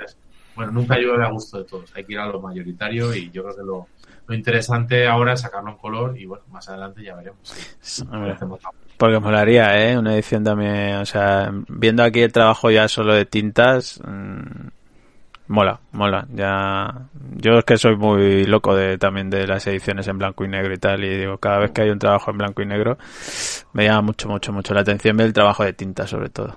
Pero bueno, estaremos ahí pendientes de la de color primero y ya poco a poco. Bueno, y esto es otra sorpresa, otro, otra, otro cómic de- del sello Spanish Bombs, otra, otra producción eh, propia nuestra. Y en este caso el autor es Franman Román, eh, que es de Málaga. Y bueno, pues la- lo, lo divertido de esto es, es una historia de detectives, un detective que le encarga de investigar un- una historia, en principio una cosa sencilla, pero que luego se va complicando y, y que tiene que ver con, una- con un presunto asesinato y la cosa se complica. Bueno, tiene un poco todos los, los clichés del género, pero a mí lo que me gusta destacar de este cómic, es muy divertido pero muy sólido, eh, es cómo maneja, aquí no se ve mucho, pero cómo maneja el ritmo narrativo. O sea, que las viñetas van cambiando, eh, va manejando muy bien, hay incluso algún plano cenital que funciona fenomenal y yo creo que, que también igual, o sea, me parece, me parece que, que tiene muchísima calidad, que además la historia que cuenta, eh, curiosamente, él es detective privado. Entonces, en su vida real, el, autor. Entonces, las historias que, por eso se llama file number, o sea, como archivo número, porque tiene como muchas historias para contar. Entonces, vamos a intentar también que funcione y que, y que podamos ir publicando más historias de este detective y por eso tiene ese subtítulo de las sombras de Borges un poco para diferenciarlo y ojalá que haya otro file number con otro no, con otro subtítulo con otra historia significará que ha funcionado bien y que todos estamos contentos con- con Oye, la- oye, Dani, una pregunta. ¿Y el código QR? se Sí, eso iba a preguntar. Eh, no, ¿a qué te refieres? Ahí encima del coche Ah, hay un, sí. un código QR eh, integrado en la página. No sé si eso tiene que algo que ver con al- algo en concreto. Sí, él, él propone una serie de canciones Vale. para Ah, bien. Una bien, playlist. Bien. una playlist para, para escuchar el- el- mientras estás leyendo el cómic. Entonces, bueno, es un autor, ya te digo, con- tiene unas ideas geniales. Ojalá, insisto, que tengamos suerte, que podamos transmitirlo, que podamos llegar al público adecuado, porque nos ha propuesto otras dos o tres cosas, no de no de la- no del detective de Fine Number, sino otras propuestas de más en otra línea que nos parecen fantásticas. Tiene una imaginación asombrosa, pero lo de siempre, hay que darle la oportunidad también a autores españoles de que tengan cancha y de que sea rentable al final. Ser rentable es que, bueno, si te, te matas ahí durante unos meses a hacer un cómic, que al final también veas algo de dinero, ¿no?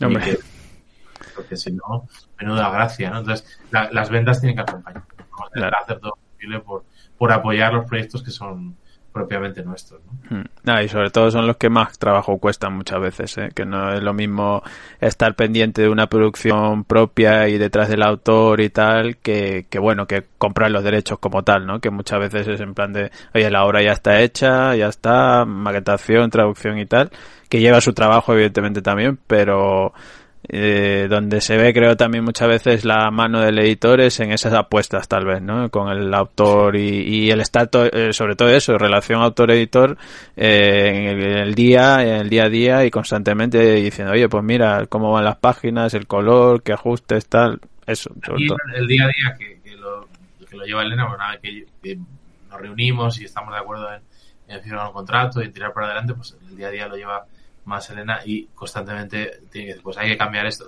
las correcciones típicas ortotipográficas o si algo no funciona. Pero también en este caso, por ejemplo, inicialmente era en blanco y negro, bueno, tonos, en tonos de, de gris, ¿no? Y entonces nosotros le dijimos, oye, ¿y por qué no, por qué no le metemos color? Porque creo que funcionaría mejor. Y oye, le hemos metido color y yo creo que la historia gana, gana bastante. La portada a mí me, me, me encanta, o sea, me chifla. Mm. Hicimos como 10 pruebas de portada y con diferentes tonos y tal, y al final la que más nos convencía es la, la que veis ahora en pantalla, que es muy evocadora, ¿no? Del, del personaje fumando y demás, y ese crepúsculo y demás, y me parece, me parece que, que, que puede tener mucha fuerza también, ¿no? Cuando Hmm. esté en la. Y No, sobre todo luego la historia, de verdad que a mí me divirtió mucho, o sea, me, me encantó. Cuando, Hombre, de- detective con gabardina y cigarro en boca tiene, ya es un clásico, o sea... Hell- Hellblazer, ahí está la referencia, está clara. Exacto, es muy, es muy claro. El Constantino siempre Sin está. nada normal, pero, pero bueno, la verdad que es, es evocadora, ¿no? Es evocadora. Solo falta ahí la cosa del pantano. Que estaba Ahí- bueno, ahí hay unas cosas que intuyo que, que a luz deberían ser verdes, pero están en sombra y son negros, que podría ser la cosa del pantano, tranquilamente. Pues este para el mes de octubre. Igual, esto ya aquí, Aquí podemos hablar. aquí ¿no? podemos hablar un ratillo, ¿no? Sí, porque para que no lo sepa, nuestro amigo Jean-Claude Patot, que era un ejemplo dechado de, de, de- de virtudes y de, de reforma de, y de, de acto de contrición, pese a llevar una vida pues de, de licencio- licenciosa ¿no? de, de, de- y sórdida de crimen y que se había redimido gracias a- al arte y también a hacer su cómic autobiográfico y a salir en la película esta de Inocente, pues le han pillado. Le han pillado hace esta semana con un alijo de 1.500 kilos de cocaína en Marbella. Joder. Entonces, pues está en la cárcel. Nada, mi, mi pueblo nada más que sale para cosas malas, ¿eh? Sí, sí, Germán. Así que nada, yo, yo también, que, que bueno, que tengo casa allí en Málaga, que voy mucho eh, pues por la cañada, por el centro comercial, todo esto. ¿no? Mm. Yo cualquier, me lo podía haber cruzado perfectamente y, y, tal. Pues la cuestión es que, que, bueno, que está en la cárcel otra vez, que igual hace frente al muro 3, al ritmo que vamos. Joder, ya ves. El rollo. Prison Break ya, ¿no? el rollo así. Pero bueno, sí, la verdad que la historia dejó buen sabor de boca el primer tomo, ahora viene lo bueno, lo, lo más bueno, lo más intenso, ¿no? En el segundo volumen. También quisimos espaciarlo para que la gente también tuviera ocasión de, bueno, de, de, de, de, de leerlo, de eh, algunos decían, ¿por qué no lo sacáis ya? Bueno, pues porque tiene más sentido también espaciarlo un poquito, Hmm. que la gente no, no se ansie y que bueno, que no tenga, no se encuentre con los dos en la tienda, compre uno primero y luego el otro y que lo disfrute. Así que, bueno, el, el dibujo es magnífico, Sí. la historia es gráfica. Es verdad que a veces él juega, juega con los colores, el, el, Para los flashbacks, sí. con los flashbacks hay que entender eso, que a veces está en el pasado, a veces está en el presente, y eso es un poco, a veces se puede hacer un poco caótico si no sigue uno el hilo, pero la historia es muy interesante, está muy bien. Una historia muy dinámica, ¿no? Muy, con mucha acción, la de, la de este hombre, ¿no? Yo de las que más disfruté el año pasado de la editorial, ¿eh? Ya te digo, junto a la del exiliado frente al moro me pareció una obra esa de, de decir, a, a ver qué me espera aquí, ¿no? Que, que tal vez qué referencias tiene y tal. Pero me parece que evoca mucho, muchos sentimientos, porque a ver, la vida de este hombre precisamente no es que haya sido la más correcta, pero es que, claro, cuando está eh, contándote, ¿no? Tal vez la parte de las vivencias que tiene de joven y por qué hace lo que hace, todo esto, hasta cuando hace referencia a su familia, a todo lo que tuvo que pasar de niño, ¿no? Todo, todos esos, todos esos que tal vez te llegas a conectar, ¿no? Llegas a conectar y entender cierta parte de las acciones de, de esta persona, evidentemente es siendo consciente de que pues lo que hace no es lo correcto, evidentemente, ¿no?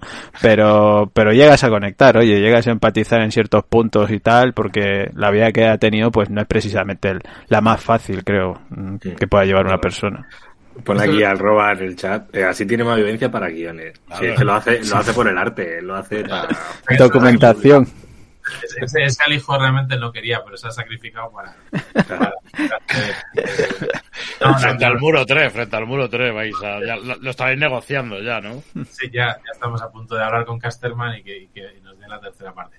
La verdad que lo que dice George, George tiene mucho, mucho sentido porque a veces nos han llegado guiones y lo hemos leído y hemos dicho, jolín, no consigo empatizar con Mm. ningún personaje. O sea, no empatizo, ¿no? Y le hemos dicho autor, "No, muy bien todo, pero es que no empatizo. O sea, no, no noto yo que por dónde quieres ir. O sea, qué es, qué es lo que quieres contar en la historia. O sea, y, y eso a veces ocurre, ¿no? Eh, Entonces, en este caso, como, como mencionabais, eh, bueno, como nos pasa con El Padrino, como con un montón de historias que son de, de criminales, al final, pues es verdad que puede ser fácil tender a justificar que alguien haya nacido en un barrio determinado o en, por una familia determinada o en un entorno determinado y que acabe dedicándose al crimen un poco casi por no por obligación pero porque le empuja a las circunstancias ¿no? Sí. en este caso pues como muchos otros es así luego evidentemente las personas una vez que ya se meten ahí es muy difícil salir de ahí también el primero habla un poco de la obsesión policial a veces por, por perseguir a alguien en concreto y en este caso pues también la, la, la voluntad de, de ser libre, ¿no? Entonces, sin justificarlo, de nuevo, sin, sin entrar a, a valorar el fondo de la cuestión, pero como espectadores, pues son cómics muy agradecidos Claro. también. Mm. Sí, no, ya te digo, yo para mí uno de los títulos más destacados del, del año pasado de la editorial, a mi gusto personal, con las que más disfruté también, ya te digo, es que, es que es que de- es de película, o sea, literalmente es de película porque lo que vas viendo en las viñetas dices, hostia, cómo molaría esto también adaptado tal vez visualmente, ¿no? En la pantalla y tal. Eh, y bueno, siendo una historia, pues eso, compleja y, y dura, porque no es fácil muchas cosas de las que ves, eh, entretiene y engancha, creo yo, al lector. Y a la espera de esta segunda parte, ¿eh? Muchas ganas. Este es el típico caso de un cómic franco-belga, que gente que a lo mejor compra cómic americano, solo cómic americano, si lo leyera, eh, igual cambia un poco de opinión sobre Sí. el europeo. Es decir, que uno que compra, pues lo que hablamos, antes de Criminal, por ejemplo, ¿no? O, Mm. o O lo que sea, ¿no? Pues si leyera eh, este cómic, si se acercara a él, si no es comprador habitual del de europeo, Mm. lo leía. Pues no le, no le extrañaría nada, o sea, le parecería más muy en la línea de lo que suele leer, porque a veces parece que siempre pensamos en lo mismo en el franco-belga y hay como ciertos prejuicios, ¿no? Sobre el cómic europeo, eh, determinados lectores que, que no salen de, a veces del americano y bueno, yo creo que hay que abrir un poco las miras y intentar buscar títulos que puedan gustar a diferentes tipos de, de lectores, que eso es un poco el trabajo que intentamos hacer. Mm. Sí, yo a la gente, por ejemplo, que siempre me viene un poco preguntando a veces ¿no? en el curro de, bueno, yo soy de universo de Brubaker, Infinity Tab, algo de no americano, ro- rollo europeo, esta siempre se la suelo mencionar porque dice, oye, te puede enganchar mucho la historia, ¿eh? va muy por esos tiros. Eh, evidentemente no es un rollo totalmente detectivesco como puedas encontrar tal vez en, lo- en los cómics de Brubaker y Sin Philly, pero te evoca eso, te evoca ese, ese tono de investigación, de, de misterio, de drama, de, de todo un poco. O sea, eso, eso es lo que tiene, creo que yo. Este título concretamente, y lo he dicho, muchas ganas de este, de este volumen 2 y a ver, a ver cómo continúa la historia, aunque, spoiler, Al- Alguno nos decía que, que, que, que por qué no lo adelantábamos ya, ¿no? Con lo que la noticia y todo. Pues, bueno, pues, pues porque no hay hueco, pero si no, igual sí lo adelantamos, ¿no? Pero bueno, es broma. Eh, sesión de firmas, ¿no? no se va a mover, creo, del está. el Alcalá me- Si le, si le lleva un bocadillo con una lija dentro, te hace dibujito. dentro. Joder, cómo están las cosas, macho. Pues bueno, este frente al muro, pues habrá que esperar todavía hasta noviembre. Pero bueno, ahí ya lo tenemos también. Bueno, la guerra de Charlie, eh, pues fíjate, eh, este era un cómic que, Pacheco, Rafa Marín, eh, constantemente habían dicho que no, que como no estaba publicado en castellano, eh, por fin, ¿no? Y, y a mí me- re- realmente me lo recomendó, o sea, me dijo, piensa en esto, me lo dijo Paco, Paco Domínguez y el TV Nauta y, y yo dije, "Mm, es que es arriesgado, yo tengo una revista que sacó MS, MS Ediciones hace mil años sobre historias de la guerra o algo así. Y salía en algún capítulo de la guerra de Charlie, ¿no? Es un cómic mm, bélico, por autonomía es de la Primera Guerra Mundial. Y bueno, pues el típico soldado de infantería eh, inglés, ¿no? Entonces, al final, como todos los cómics, los buenos cómics bélicos, al final son cómics pacifistas, ¿no? En el fondo ponen de manifiesto la incompetencia a veces del mando, lo absurdo de, de las situaciones de la guerra, el compañerismo, eh, una serie de valores que, que, que trascienden. En el fondo viene de todo el universo de, de Battle y de 2000 AD, a ese tipo de... Bueno, es Pat Mills, el, el guionista, Claro. que eh, pone de manifiesto un poco eh, ese universo que había de, de, de estos eh, hippies eh, intelectuales, ¿no? Que tuvieron esa generación de autores ingleses de, de los 80, ¿no? Que, que sí que eh, trascendían el género, o sea, eran como, entre comillas, demasiado listos para hacer TVOs, entre comillas, ¿no? Y que muchos de ellos luego dieron el salto a Estados Unidos y, y las obras que crearon, ¿no? Ese es un cómic sesudo, o sea, es un cómic que no es un cómic de pim pam pum, es decir, no es un cómic eh, donde tú vayas buscando acción, sino lo que busca realmente, lo que destaca aquí es lo que cuenta y cómo lo cuenta. De hecho, aquí teníamos un esfuerzo, queríamos hacer un esfuerzo especial con, con la traducción, porque aquí era clave. O sea, la traducción en Charles Ward era, era clave para que la gente pudiera entenderlo, porque cada tipo de personaje habla de una manera distinta. En inglés es, bueno, para ellos es más fácil reconocerlo, pero es como que se ve esa diferencia de clases, ¿no? Entre, entre los oficiales y, en lo que era el soldado llano, el soldado del pueblo. Y eso es muy interesante. Ya digo, no es un cómic tampoco para todos los públicos, pero es un pedazo de cómic. Serán tres volúmenes. En Francia también lo ha sacado Delirium ahora y lo han hecho en, en tapa dura. Eh, este es un cómic carísimo para nosotros por una razón muy tonta. Y es que como era un cómic que no deja de ser una reedición de lo que salía en las revistas de, de Battle, hay páginas que eran en blanco y negro y otras en color. ¿Qué pasa con esto? Pues que lo tienes que hacer todo en color, porque no hay manera humana de casar los colores con el blanco y negro. Hacer unos cuadernillos en color. Entonces, al final tienes que hacer todo en color. Con lo cual, puede ser más caro. Ya lo sabemos, pero bueno, intentaremos que, que tenga la máxima calidad posible. Y un cómic que- también que históricamente había demanda de que, de que estuviera por fin en, en castellano, pues va a estar. Así que lo sacamos para diciembre, perfecto también para regalo y regalarse. Y ya, pues por fin empezamos.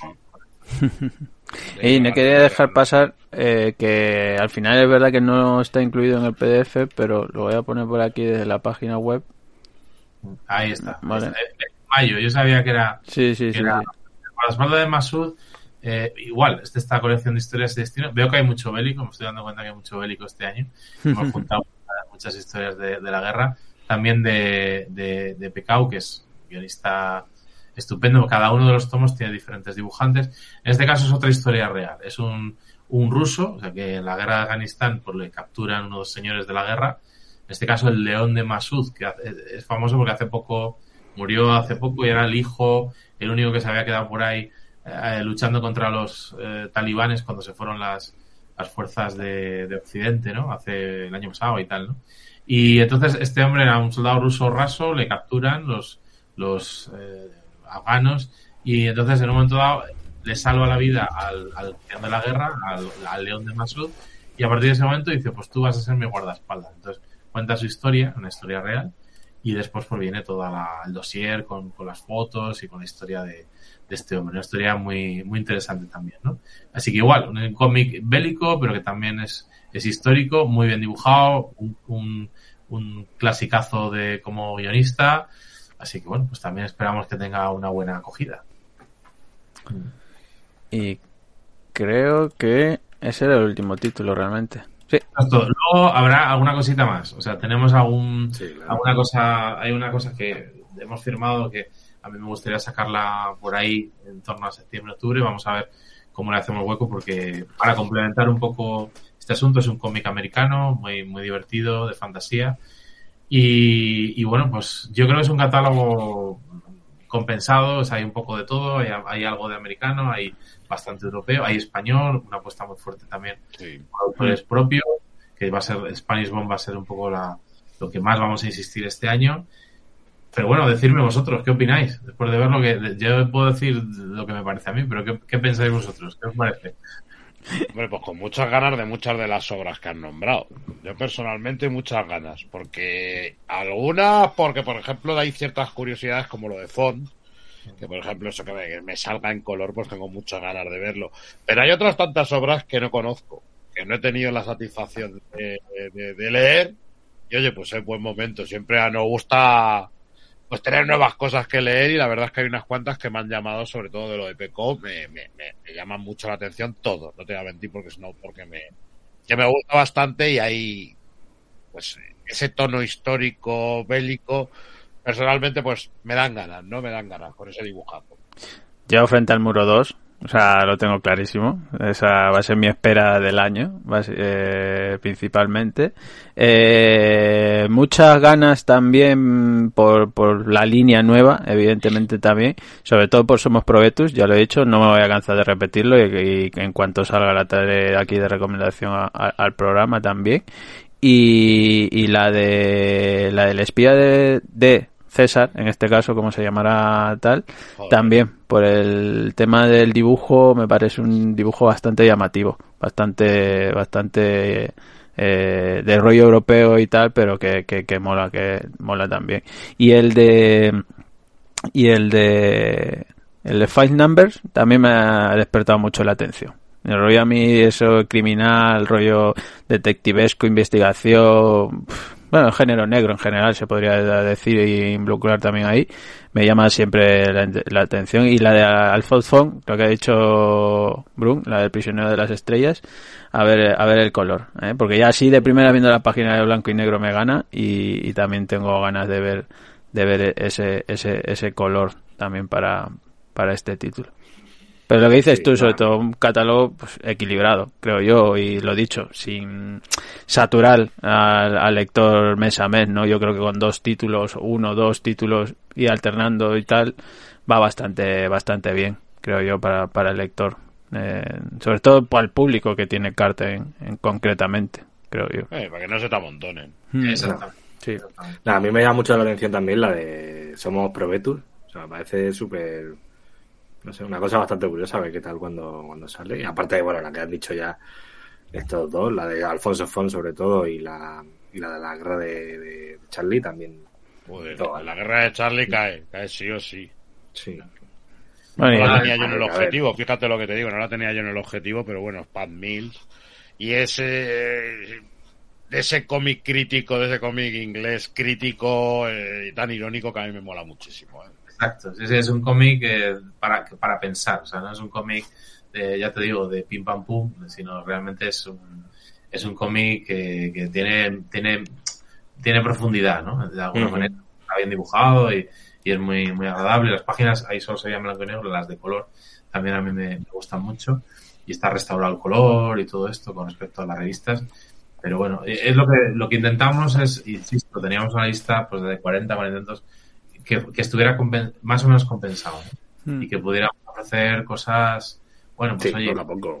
diferentes, ¿no? Diferentes y que, que no fuera todo igual, todo igual. Y, y bueno, pues eso, que esté siempre, a ver, el primer año es como lo de los discos de los cantantes, ¿no? El primero dice, bueno, qué, qué, qué, qué, qué chulo. El segundo es el difícil, ¿eh? El segundo es, es- hay que mantener el nivel intentar en la medida de lo posible, pues que no pierdas público por el camino. Sí, porque si haces lo mismo, que has hecho lo mismo, ¿no? Si, te has, si has hecho otra cosa, que has hecho otra cosa. Como los Coldplay. te, has, te has- te has- te has vendido o te has vendido o ah, es Claro. que ya no es lo mismo. Entonces intentamos eso, ¿no? Que este año para nosotros evidentemente es importante. Aquí la apuesta es por el- también por los autores propios, que va a ser, de hecho hay más, o sea, tenemos firmados otros cuatro o cinco cómics más de autores españoles para 2024 y, y, y eso queremos también, crear un pequeño eh, no universo, pero sí un, un- una serie de autores que incluso puedan interactuar entre ellos, creando cosas nuevas, cosas chulas, cosas. Hay dos o tres para el año que viene que no voy a decir nada ahora para no saturar, pero que a mí me encantan. O sea, los, el concepto y las historias son chulísimas. Entonces, bueno, pues esperamos que los lectores también nos acompañen, que yo creo que sí. Seremos muy pesados, intentaremos hacer todo, todo el marketing que podamos y estar en todos los sitios que nos dejen, intentar también hacer presentaciones en las ciudades. Por ejemplo, la de, evidentemente, Frank Mann, que es de Málaga, pues algo haremos allí en Málaga, en, en algún sitio y bueno, esperamos que también eh, podamos No hacer. vaya, que no vaya el de frente al muro, eh, que con la vetado en mala. Se lo han llevado, se lo han llevado a Francia, me parece, así que. Tienen vigilado. Está controlado. Eso- esa iba a ser también mi pregunta, que si este año en salones os va a poder ver la gente, vais a apostar más por los salones, porque sabemos que el año pasado era, era de transición, ¿no? Era, Sí, a ver, este año eh, estamos valorando cosas, algunas ya no llegamos a tiempo, como, como Valencia, que ya está cerrado y sí me hubiera gustado estar. Eh, Barcelona, mm, quizás hagamos como el año pasado y, tengamos nuestro catálogo con, con alguna otra editorial que estaba allí presente, tengo que cerrarlo todavía. Eh, todavía no tenemos tanto catálogo como para, como para hacer bueno, pues esto, el, el viaje a ninguna parte, que es ir todas las semanas de salón en salón, porque es que es horroroso. Y la verdad que también, en mi caso, me es imposible, porque tengo tenemos un montón de, de, de- de trabajo de, la otra parte, digamos, editorial, y también ferias, y también viajes, y también compromisos, pero intentaremos estar en, en varios sitios. Sobre todo yo, lo que sí que quiero hacer son presentaciones. Creo que más que salones, que está guay, a mí me, me gusta eh, pues ir. De hecho, algún autor nuestro va a estar en, en alguna, en Avilés posiblemente tengamos algún autor de fuera, lo cual está, está bien y ahí estaremos. Pero y en otros sitios pues me apetecería mucho ir, o sea, a Úbeda me gustaría mucho ir porque habla Uf. muy bien de Ahí lo va a pasar de lujo, eh, ya te digo yo. Sí, sí. que me apetecía ir, espero que pueda ir. Y, y luego, pues, pues bueno, pues en la- a nivel ferias veremos si, si podemos estar en, en Madrid a final de año, no lo sé. En la Feria del Libro de Madrid es muy complicado, cada vez más complicado estar. Ya. Sí. Hablábamos. Nos han admitido en la plataforma de editoriales independientes de, de cómic, ¿no? La PEIC.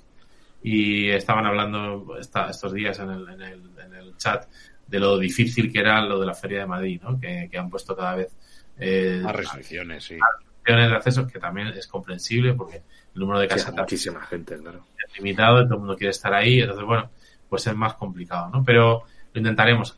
Cre- queremos hacer el gran esfuerzo en 2024. ¿Por qué en 2024? Porque ya tendremos un catálogo, pues eso, en torno a los 50 títulos, que ya nos compensa, pues los stands. También, de cara a Barcelona en 2024, ya tendríamos a varios autores nacionales e internacionales como para organizar suficientes firmas, como para que Claro. sea viable el estar allí. Entonces, este año no es que sea de transición, iremos haciendo cositas. Intentaremos también llegar a acuerdos con otras editoriales eh, similares o con un catálogo también no excesivamente amplio como para compartir algún evento, para, bueno, también de primera mano, pues que la gente que va por ahí, que no suele Hmm. a ver, que, nos, que vea lo que hacemos y que conozca lo que hacemos y ya veremos, pero vamos, que no hay ningún, todavía no hay un plan de eventos cerrado, ¿no? No, Estamos abiertos todavía a cerrar cosas. Eso, eso es bueno saberlo. Que estén también la gente pendiente y bueno, sobre, sobre todo que lo imagino que lo iréis anunciando en redes sociales, ¿no? Las distintas actividades, tanto con autores como con eventos en los que tengáis presencia también. Destrozado ya he comentado que, que en Denia, como es obvio, que hay mucho interés porque es una cosa que sacudió, que, con- que, que- que fue una conmoción para todo el pueblo lo que ocurrió en 2015, pues haremos la presentación el 26, que es un poco como el preestreno, porque el 27 sale oficialmente el cómic en todos lados, el 26 hacemos la presentación y el dibujante, eh, Jorge, estará en Madrid también haciendo una firma el- la semana siguiente, el día 2, jueves siguiente, ¿no? Entonces, bueno, intentaremos también ir moviendo a todo lo que son autores españoles, sobre todo, sobre todo en ciudades donde puedan estar y que podamos ir, que la gente también los conozca y a ver, al final Mm. es un poco pico y pala, pico y pala y bueno, y, y tirar para adelante y que también la gente lo, que lo lea, le guste y comente y al final haya un, un boca a oreja y se, y se venda, ¿no? Que es lo que queremos, ¿no? Que llegue al mayor cantidad de público posible. Eh, pues nada, Bruni, ya no vamos nada, a niños. secuestrar más a Daniel, que ya le hemos Sí, tenido dos ya. horitas aquí. Hemos tenido- encantado y, y bueno, aquí, aquí me tenéis para, para lo que haga falta. Y gracias también por darnos la oportunidad de, de- de hablar y de explicar lo que, lo que estamos haciendo. Gracias a ti, que siempre es un gustazo. Siempre es un gustazo tener a personas como tú, que además es que tenemos nuestras charlas, ¿no? Que además es así, salen solas.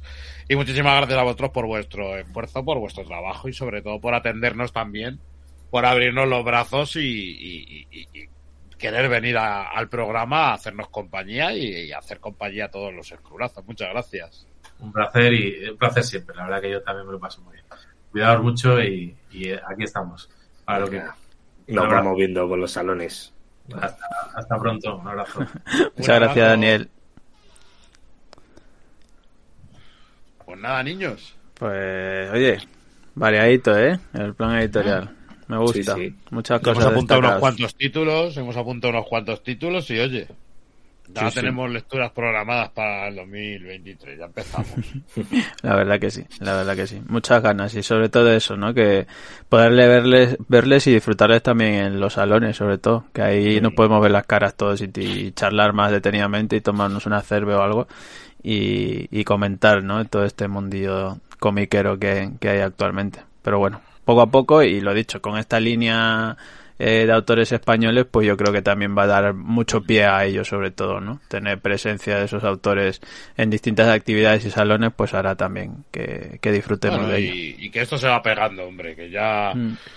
que él hace una editorial, lo hace otra y ya empiezan el resto de editoriales a- pues ya no es tan raro, no es un rara avis, sino que ya es directamente lo normal, entonces que empiecen un poco a apostar por el producto nacional.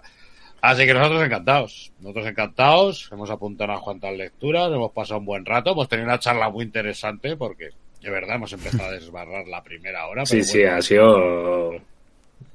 Eso, filosofiando, ¿no? eh, pero estilo oscuro, ¿eh? estilo oscuro. Sí, pero- sí. Es lo bueno lo que decía ya al principio, ¿no? Cuando, cuando una persona, este, un editor en este caso, no como Daniel, que conoce bastante bien el sector editorial, que es cierto que con Carten pues llevan su primer año, el primer año, pero no son nuevos en el sector editorial en general.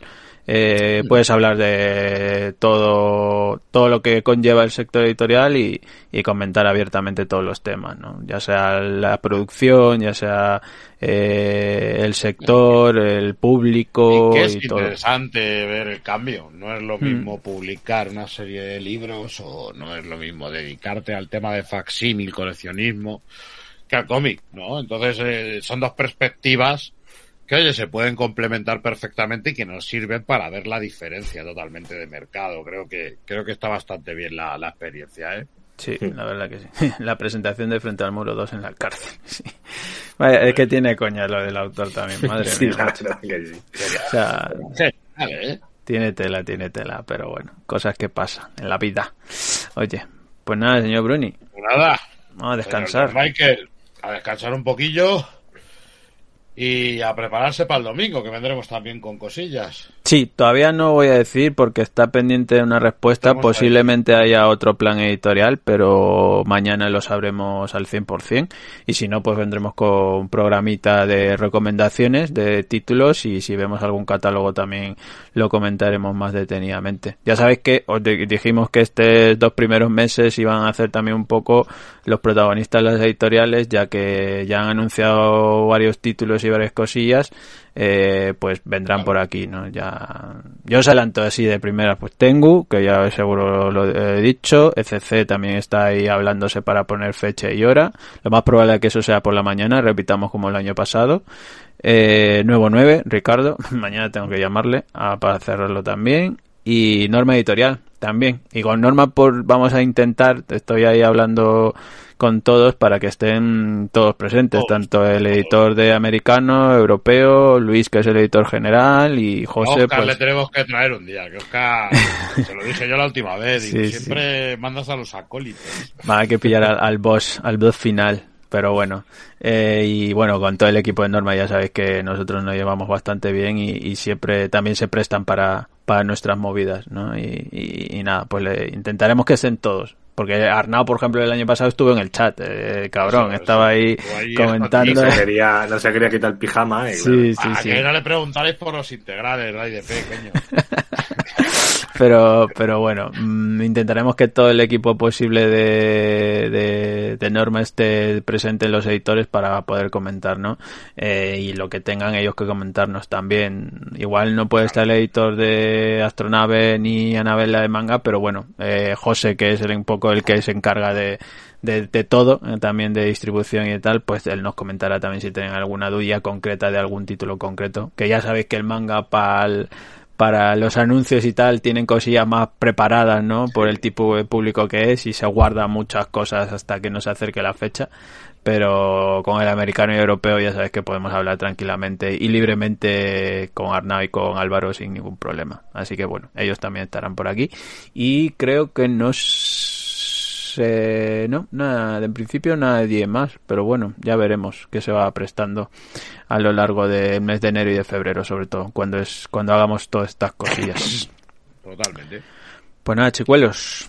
Pues nada, nenes, señor Germán. Pues nada, encantadísimo de estar aquí un día más. Y tengo un hambre que flipa hoy, ¿eh? Está aquí Rufín, tripa. Guárdate, guárdate para el sábado. hambre para el sábado. Es verdad, es verdad. A ver. Somos cenas cruz. Lo, mi- Eso, lo mismo cancelamos directo el domingo, no sé. No, no, no. El domingo se viene aquí si se, si mayor para la- para salir, se es mayor para trabajar. Sí, sí, luego estás arrastrándote ahí, cabrón. Pero bueno, sí, nada, nos vemos el domingo y, y bueno, recordad también para los que habéis llegado hasta este punto del programa que bueno, lo podréis luego ver en, en YouTube, YouTube. y también ahora este año pues estamos otra vez retomando eh, el Formato subir iVoox. el formato iVoox, que también lo tendréis en formato audio, pues para los que no sois habituales en Twitch o YouTube o o sois ya yayos y no sabéis para cómo los yayos de la radio. para los yayos nostálgicos que no sabéis darle un botón al play de YouTube y Twitch y no os queréis descargar la aplicación, pues también lo tendréis ahí en Spotify, No sabéis en, ni darle al play ni al suscribir. en Evox y en iTunes, los que tengáis la plataforma de la manzana. Pero bueno, pues nada, señor Bruni, que nos vemos, ¿no? Pues nada, pues muchísimas gracias a los que habéis estado, a los que estuvisteis, a los que estaréis. Muchísimas gracias a Dani, por supuesto, por habernos traído un plan editorial tan interesante. Yo, yo creo que la respuesta es más que obvia si decimos, ¿y tú en quién confías? En el de frente al muro, no. No, yo no. En Dani, en Dani mejor. En Dani sí, Dani. Dani sí. Dani sí me lo lleva a Málaga, al del frente al muro. Sí, no. sí, A Úbeda, a Úbeda, a ver si viene a Úbeda. eso. Pues nada, chicos, Hay que, hay que conseguirlo. Nos vemos. Venga, Chao, chao. Venga, chao. hasta luego. Mundo Skrull. ¿Y tú? ¿En quién confías?